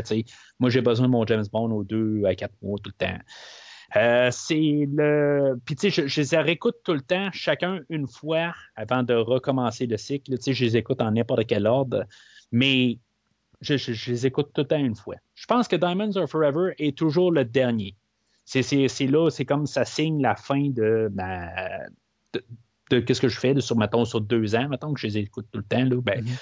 ça sonne comme la fin, tout ça. C'est comme le, film qui fait comme Bon, ben, je les ai comme tout réécoutés, bon, ben, je vais réécouter lui, puis après ça, ben, enfin, je vais pouvoir sauter à un qui est pas mal supérieur à ça, tout ça. Puis à chaque fois, je me dis quand même, je, le mets, puis je me dis, ah ben, peut-être qu'il va me surprendre, peut-être que la dernière fois, ben, j'étais pas de bonne humeur, je sais pas, tu sais, je veux dire, j'avais la tête ailleurs, tout ça je ne suis pas capable de voir quelque chose qui veut me ram... tu sais que j'ai hâte de le revoir ce film là tu sais Connery veut pas être là. Moi je veux pas être là à cause de ça. Connery paraît très mal. Je, ne sais pas c'est sûr que ça c'est le plus gros point sur le film négatif mais même en arrière de la caméra les, doublures euh, les cascades. les cascades tu vois qu'il manque un peu de, l'équipe est quasiment incompétente. Tu sais, dans le, montage du film, il y a des choses qui ne marchent pas tout à fait. C'est comme n'importe quoi. Puis ça ne devrait pas être ça dans un James Bond. Les James Bond, c'est la c'est le summum des films d'action. Tu as, toute la bonne équipe en arrière puis qui, qui pondent un film qui est bon pour la télé directement. Ben, ça passe pas. C'est vraiment comme de basse gamme. C'est un straight to DVD. Puis ça ne mérite pas quelque chose là, que, autre qu'un rouge à, mes yeux. Même Barry, il n'est pas là. Euh, sa trame sonore, on en a parlé, est, vraiment, euh, est vraiment drabe, dans le fond. Puis euh, la finale, honnêtement, là, avec Bluffel, tout ça, qu'on se fait comme couper, là, je ne sais pas c'était quoi l'idée à quelque part, mais moi, je pense qu'on avait, on manquait d'argent, dans le fond, on a donné trop d'argent à Connery, quelque chose de même. Mais on aurait dû dire à quelque part, ben, on ramène notre vedette, puis ça va nous donner un peu plus de budget, puis ça va nous ramener du monde de, surplus, tout ça. Fait qu'essayons de revenir, euh, puis, puis sortir un, produit de qualité, parce que là, surtout qu'on veut arriver puis effacer George Lazenby, de, l'histoire, puis montrer qu'on est capable de faire un film de qualité, ben c'est pas ça qu'on a amené aujourd'hui. On n'a vraiment pas un film de qualité. Puis euh, je ne sais pas qu'est-ce qu'on pensait en arrière. On, a vraiment misé sur le nom unique de Sean Connery, mais on, on a passé à côté là, euh, carrément.